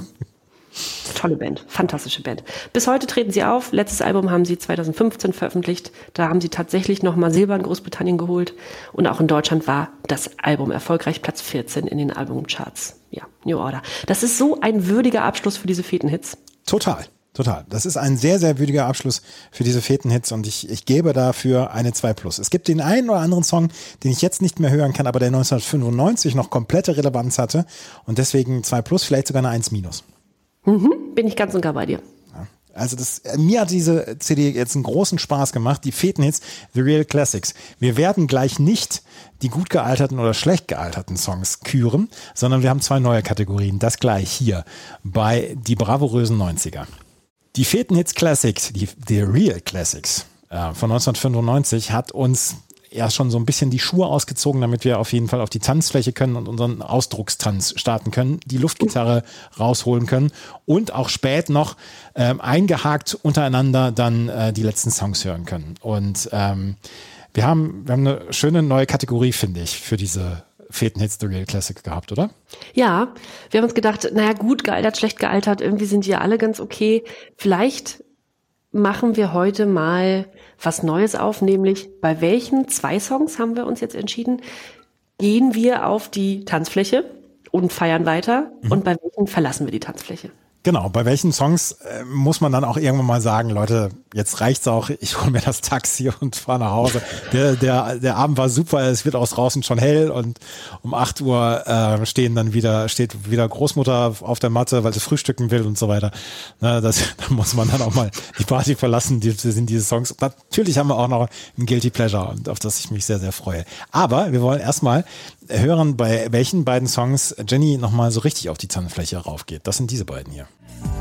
Once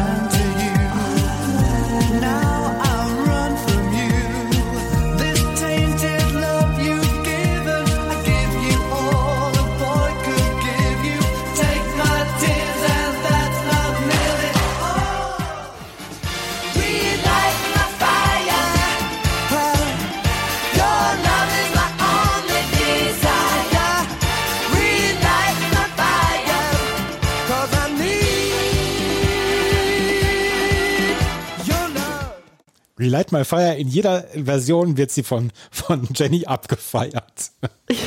Ja, naja, es gibt noch Coverversionen von Ricky Martin und DJ Antoine. Ich, ja. Die möchte ich nicht hören. Aber äh, das Original von Dan Hartman, das ist ja schon von, oh Gott, 1979, glaube ich. Ja. Ähm, und auch die Coverversion von Take That sind absolute Granaten. Es ist eine totale Granate, das Lied.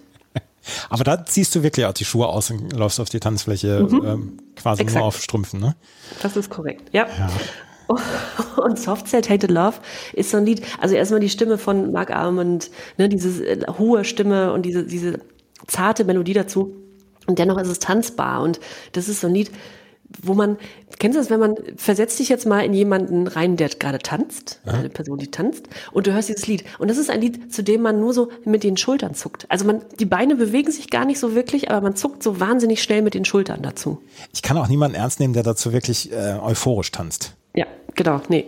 Aber du kannst aus der DJ-Sicht gesprochen, kannst du nach Tainted Love, kannst du in jede andere Richtung reingehen. Das ist komplett der Universalhit. Du kannst dann ähm, so ein bisschen mal gucken, hier Sparrows and the Nightingales kannst du dann mal machen. Du kannst auf Deepesh Mode gehen, etc. Ich wollte gerade sagen Deepesh Mode. Ja, ja, genau. Und äh, diese Songs kannst du dann alle spielen. Das ist ein kompletter Universalhit, um die Laune am Leben zu halten auf der Tanzfläche. Das ist ein absoluter Bringer. Wow, ja. Das ist wie die Tagesschau. Danach kannst du alles spielen. Danach kannst du alles spielen, in jede Richtung gehen. Ja. Und mhm. deswegen ist aber bei mir auch.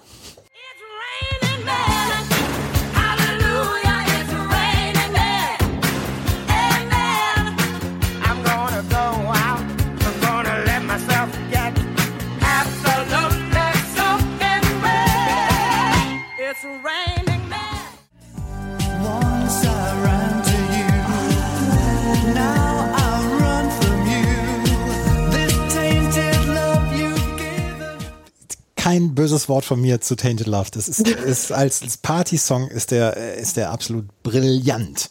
Ja, sehr gut. Und mhm. bei It's Raining Man weiß ich nicht, ob ich auf die Tanzfläche gehe, aber ich weiß, dass diese Party noch mindestens zwei oder drei Stunden dauert, weil das ist kein Song, den du um vier oder halb fünf spielst, mhm. sondern das ist der Song, den du um eins nach dem Mitternachtsbuffet ziemlich als erstes äh, anspielst und danach unbedingt I'm Walking on Sunshine spielst. Und dann ist nämlich der Puls der Tanzenden ist bei 140. Dann kann auch nochmal Donna Summer kommen. Aber ja, das stimmt. Da wird niemand sagen, jetzt mache ich mal kurz, jetzt atme ich nochmal durch. Da muss man bleiben. Genau. Und ja, äh, Fun Fact, ich habe lange Zeit, ich habe lange Zeit gedacht, dass It's Raining Man heißt, Mann, Mann, Mann, ist es am Regnen. Weißt du, Andreas, dass ich exakt dasselbe sagen wollte dazu? genau das wollte ich auch sagen, dass ich erst wahrscheinlich vor zwei, drei Jahren verstanden habe, dass es es regnet Männer bedeutet. Wirklich. Ach, wir sind so unschuldig in unseren Gedanken. Wir hören auch Bobby Brown noch komplett, komplett ironiefrei auf. Weil der Rhythmus so schön ist. Mhm. Ja. Ich habe aber gedacht, Mensch, das regnet ja. It's raining Mensch. man. Mensch, das regnet. Ja, genau. ja, It's Raining Man äh, sagt auf jeden Fall, hier läuft die Party noch mindestens zwei, zweieinhalb Stunden. Ja. So, ich bin so gespannt jetzt auf deine Songs, wo du sagen wirst, ich hole mal den Mantel und dann äh, gucken wir nach dem Taxi. Das sind die Songs, bei denen Jenny dann doch dann wieder die Party verlassen möchte. Oh, Black Betty, bam, lamb, whoa, Black Betty, bam, lamb, she really gets me high. Bam, lamb, you know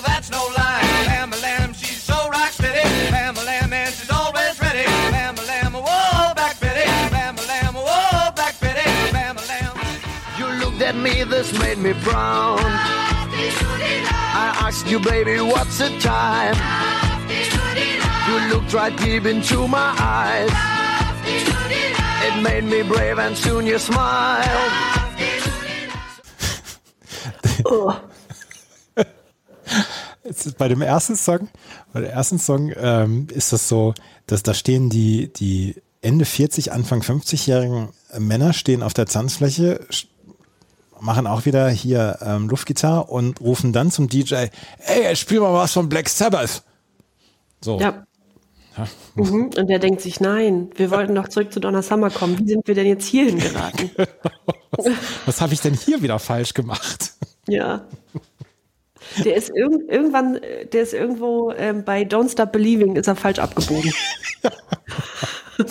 da hätte er eigentlich nochmal die Kurve zurückkriegen können, aber nee, da ist die falsche Kurve eingelegt, ja. worden. Und, dann, ja. und das, und es ist ja wirklich, man kann ja nichts anderes zu dem Song machen, Black Betty, als zu stehen und Gitarre zu spielen, weil dieses Lied so viele Gitarrensoli hat, dass man überhaupt nicht tanzen kann. Überhaupt, es ist komplett untanzbar, ja, ja. Ja. ja. Und Jay Bastos mit Loop the Love, das ist irgendwie hinter Jay Bastos äh, steckt oder hinter diesem ja, ich weiß nicht, es war ja ein Projekt mit Jay Bastos, das war ja ein Deutscher, Dieter Dirks.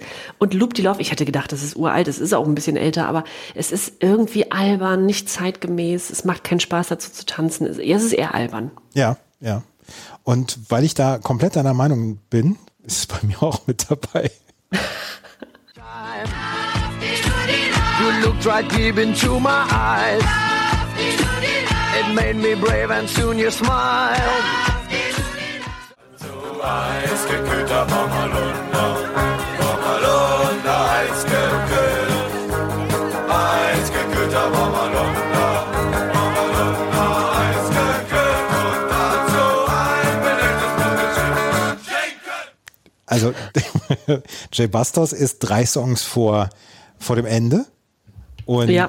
ähm, und eisgekühlter Bommalona ist eigentlich schon, wenn der DJ die Anlage abbaut. Das stimmt. Das ist wenn, der Rausschmeißer. Wenn die letzten drei sich an der Theke festhalten. Mhm. Und, und die Gastgeberin und der Gastgeber denken, ey Leute, wir wollen ins Bett. Und die dann aber nochmal hier, spielen nochmal was von den Hosen. Und dann spielst du das nämlich. Ich habe das früher immer so gemacht, dass ich, ähm, mein letzter Song, den ich immer gespielt habe, war Wer hat an der Uhr gedreht? Die ist von Pink Panther, die ist die, ja. das war immer mein letzter Song, dann wussten alle, jetzt ist dann auch vorbei. Und ähm, Eisgekühlter Bommalunda kam irgendwann kurz vorher. Wo ich dann allerdings aufgelegt habe, war es dann auch sehr weit verbreitet, dass man ein Lagerfeuer gemacht hat. Da hat man so diese Teelichte von den Tischen geholt, hat man diese auf dem Boden, auf der Tanzfläche gestellt und mhm. sich dann drumrum gesetzt, das Lagerfeuer gemacht und dann mussten noch ein oder zwei Songs gespielt werden, die so ein bisschen ruhiger waren. Ah, ja. Ja. Und äh, das ist eine sehr, sehr, sehr gute Überleitung auf mein Guilty Pleasure. Oh. Oh, ich. Okay. Dann mach du mal als erstes und ich darf raten. Ich hätte ja jetzt eigentlich an Donna Summer gedacht. Aha. Auch wenn das gar nicht so guilty ist. Ist nicht guilty. Das, was ich aber habe, ist guilty. Das, was du hast, dann ist es Send Me an Angel? Nein, ist es nicht. Aber es ist, wir haben schon drüber gesprochen über diese Band. Das sind diese hier. And this is not the time to wonder.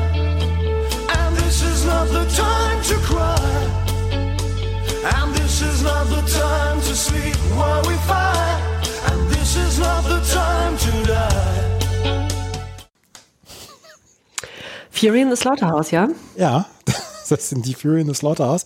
Und das ist, das ist äh, Time to Wonder. Und Fury in the Slaughterhouse waren ja so gerade so im Bereich Ostwestfalen und Niedersachsen waren sie ja Anfang, Mitte der 90er eine absolut riesige Nummer. Ich habe sie auch zweimal auf Konzerten gesehen. Time to Wonder war so deren Hymne. Und das ist immer dieser Song gewesen, den ich dann auch gerne gespielt habe, wenn ich aufgelegt habe, so auf, auf, auf Partys, so der zum, zum Lagerfeuer gespielt worden ist. Die, die, die Leute kannten alle den Text, die waren alle mindestens auf zwei, drei Pur, äh, auf zwei, drei Pur-Konzerten, sage ich gerade schon, auf zwei, drei Konzerten. Es ist ähnliches Phänomen wie Pur, weil, weil jeder in dieser Beziehung und in dieser Gegend war mal auf Fury in the Slaughterhouse-Konzerten. Das wurde dann gerne am Ende nochmal gespielt. Ja, gut, es ist, es ist aber ein Guilty Pleasure, ja. Ja, ja, ja. total. Ja. ja. Und wir haben beim letzten Mal, als wir über Fury in the Slaughterhouse gesprochen haben, das ist schon ein paar Ausgaben her, haben wir darüber gesprochen, dass man ihnen anhört, dass sie keine Muttersprachler sind. Und das ist bei diesem äh, Song, bei Time to Wonder, fällt einem das noch deutlicher auf. Auch wenn man es einmal gehört hat, ne, mhm. dann kann man es nicht mehr nicht hören. Genau, es ist, es ist gar nicht, es, es geht gar nicht. Dein Guilty Pleasure? Oh Gott. Ist, ist Maniac. Das, das hören wir jetzt.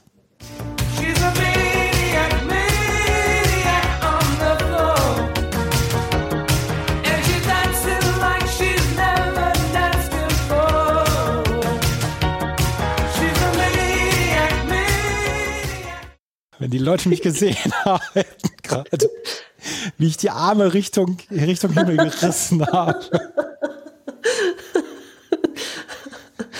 Ich schwöre, ich schwöre wirklich, ich höre nicht in deine Songs rein, die du mir schickst, beziehungsweise die von einem Kollegen von mir immer zurecht geschnitten werden, damit ich nicht reinhören kann. Die schickt er mir nur so. Ich kann nichts sehen, außer Jenny guilty, Jenny gut gealtert, Jenny schlecht gealtert. Mehr höre ich nicht. Und das packe ich dann auf Soundboard und höre es mir erst bei der Aufnahme wirklich an. Ich schwöre es. Aber ich ja. habe jetzt zum zweiten oder dritten Mal das Guilty Pleasure von Jenny erkannt. Mhm. war das so ein? Wieso denn eigentlich? War das so einfach?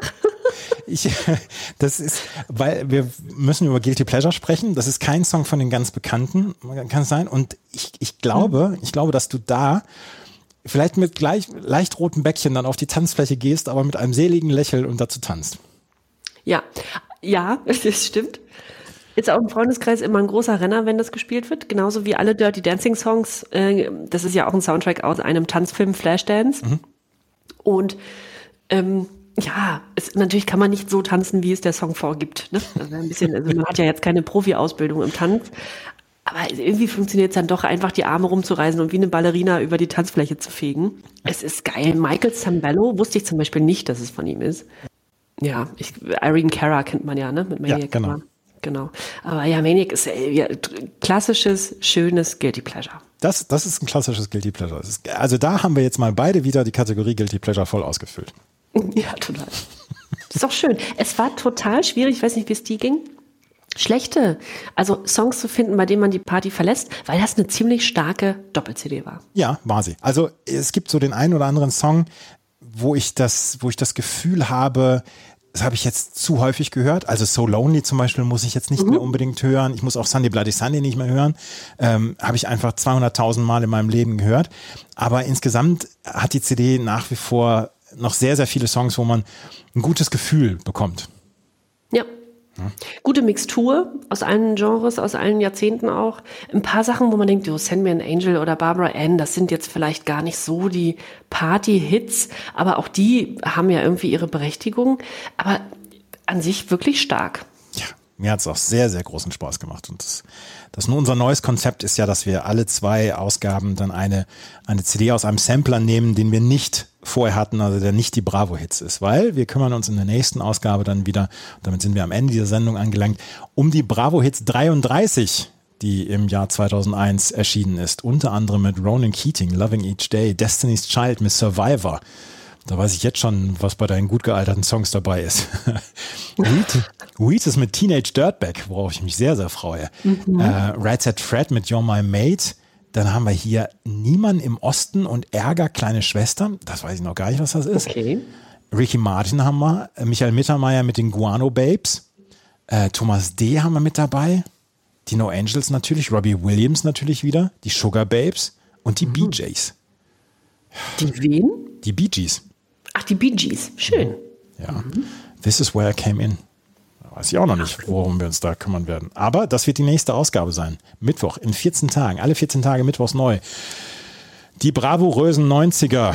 Wenn euch das gefällt, was wir machen, freuen wir uns über Bewertungen und Rezensionen auf iTunes. Sagt es gerne weiter, wenn euch dieser Podcast gefällt und wenn euch dieser Podcast ein bisschen was gibt. Das waren die Feten-Hits, The Real Classic. Nächstes Mal die Bravo-Hits 33. Vielen Dank fürs Zuhören.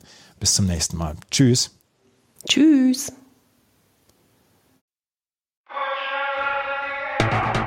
1992. Ein Mythos wird geboren. Na Bravo. Der offizielle Bravo Hits Podcast auf meinmusikpodcast.de. Viel Spaß auf der Reise mit Jenny Wu und Andreas Thies.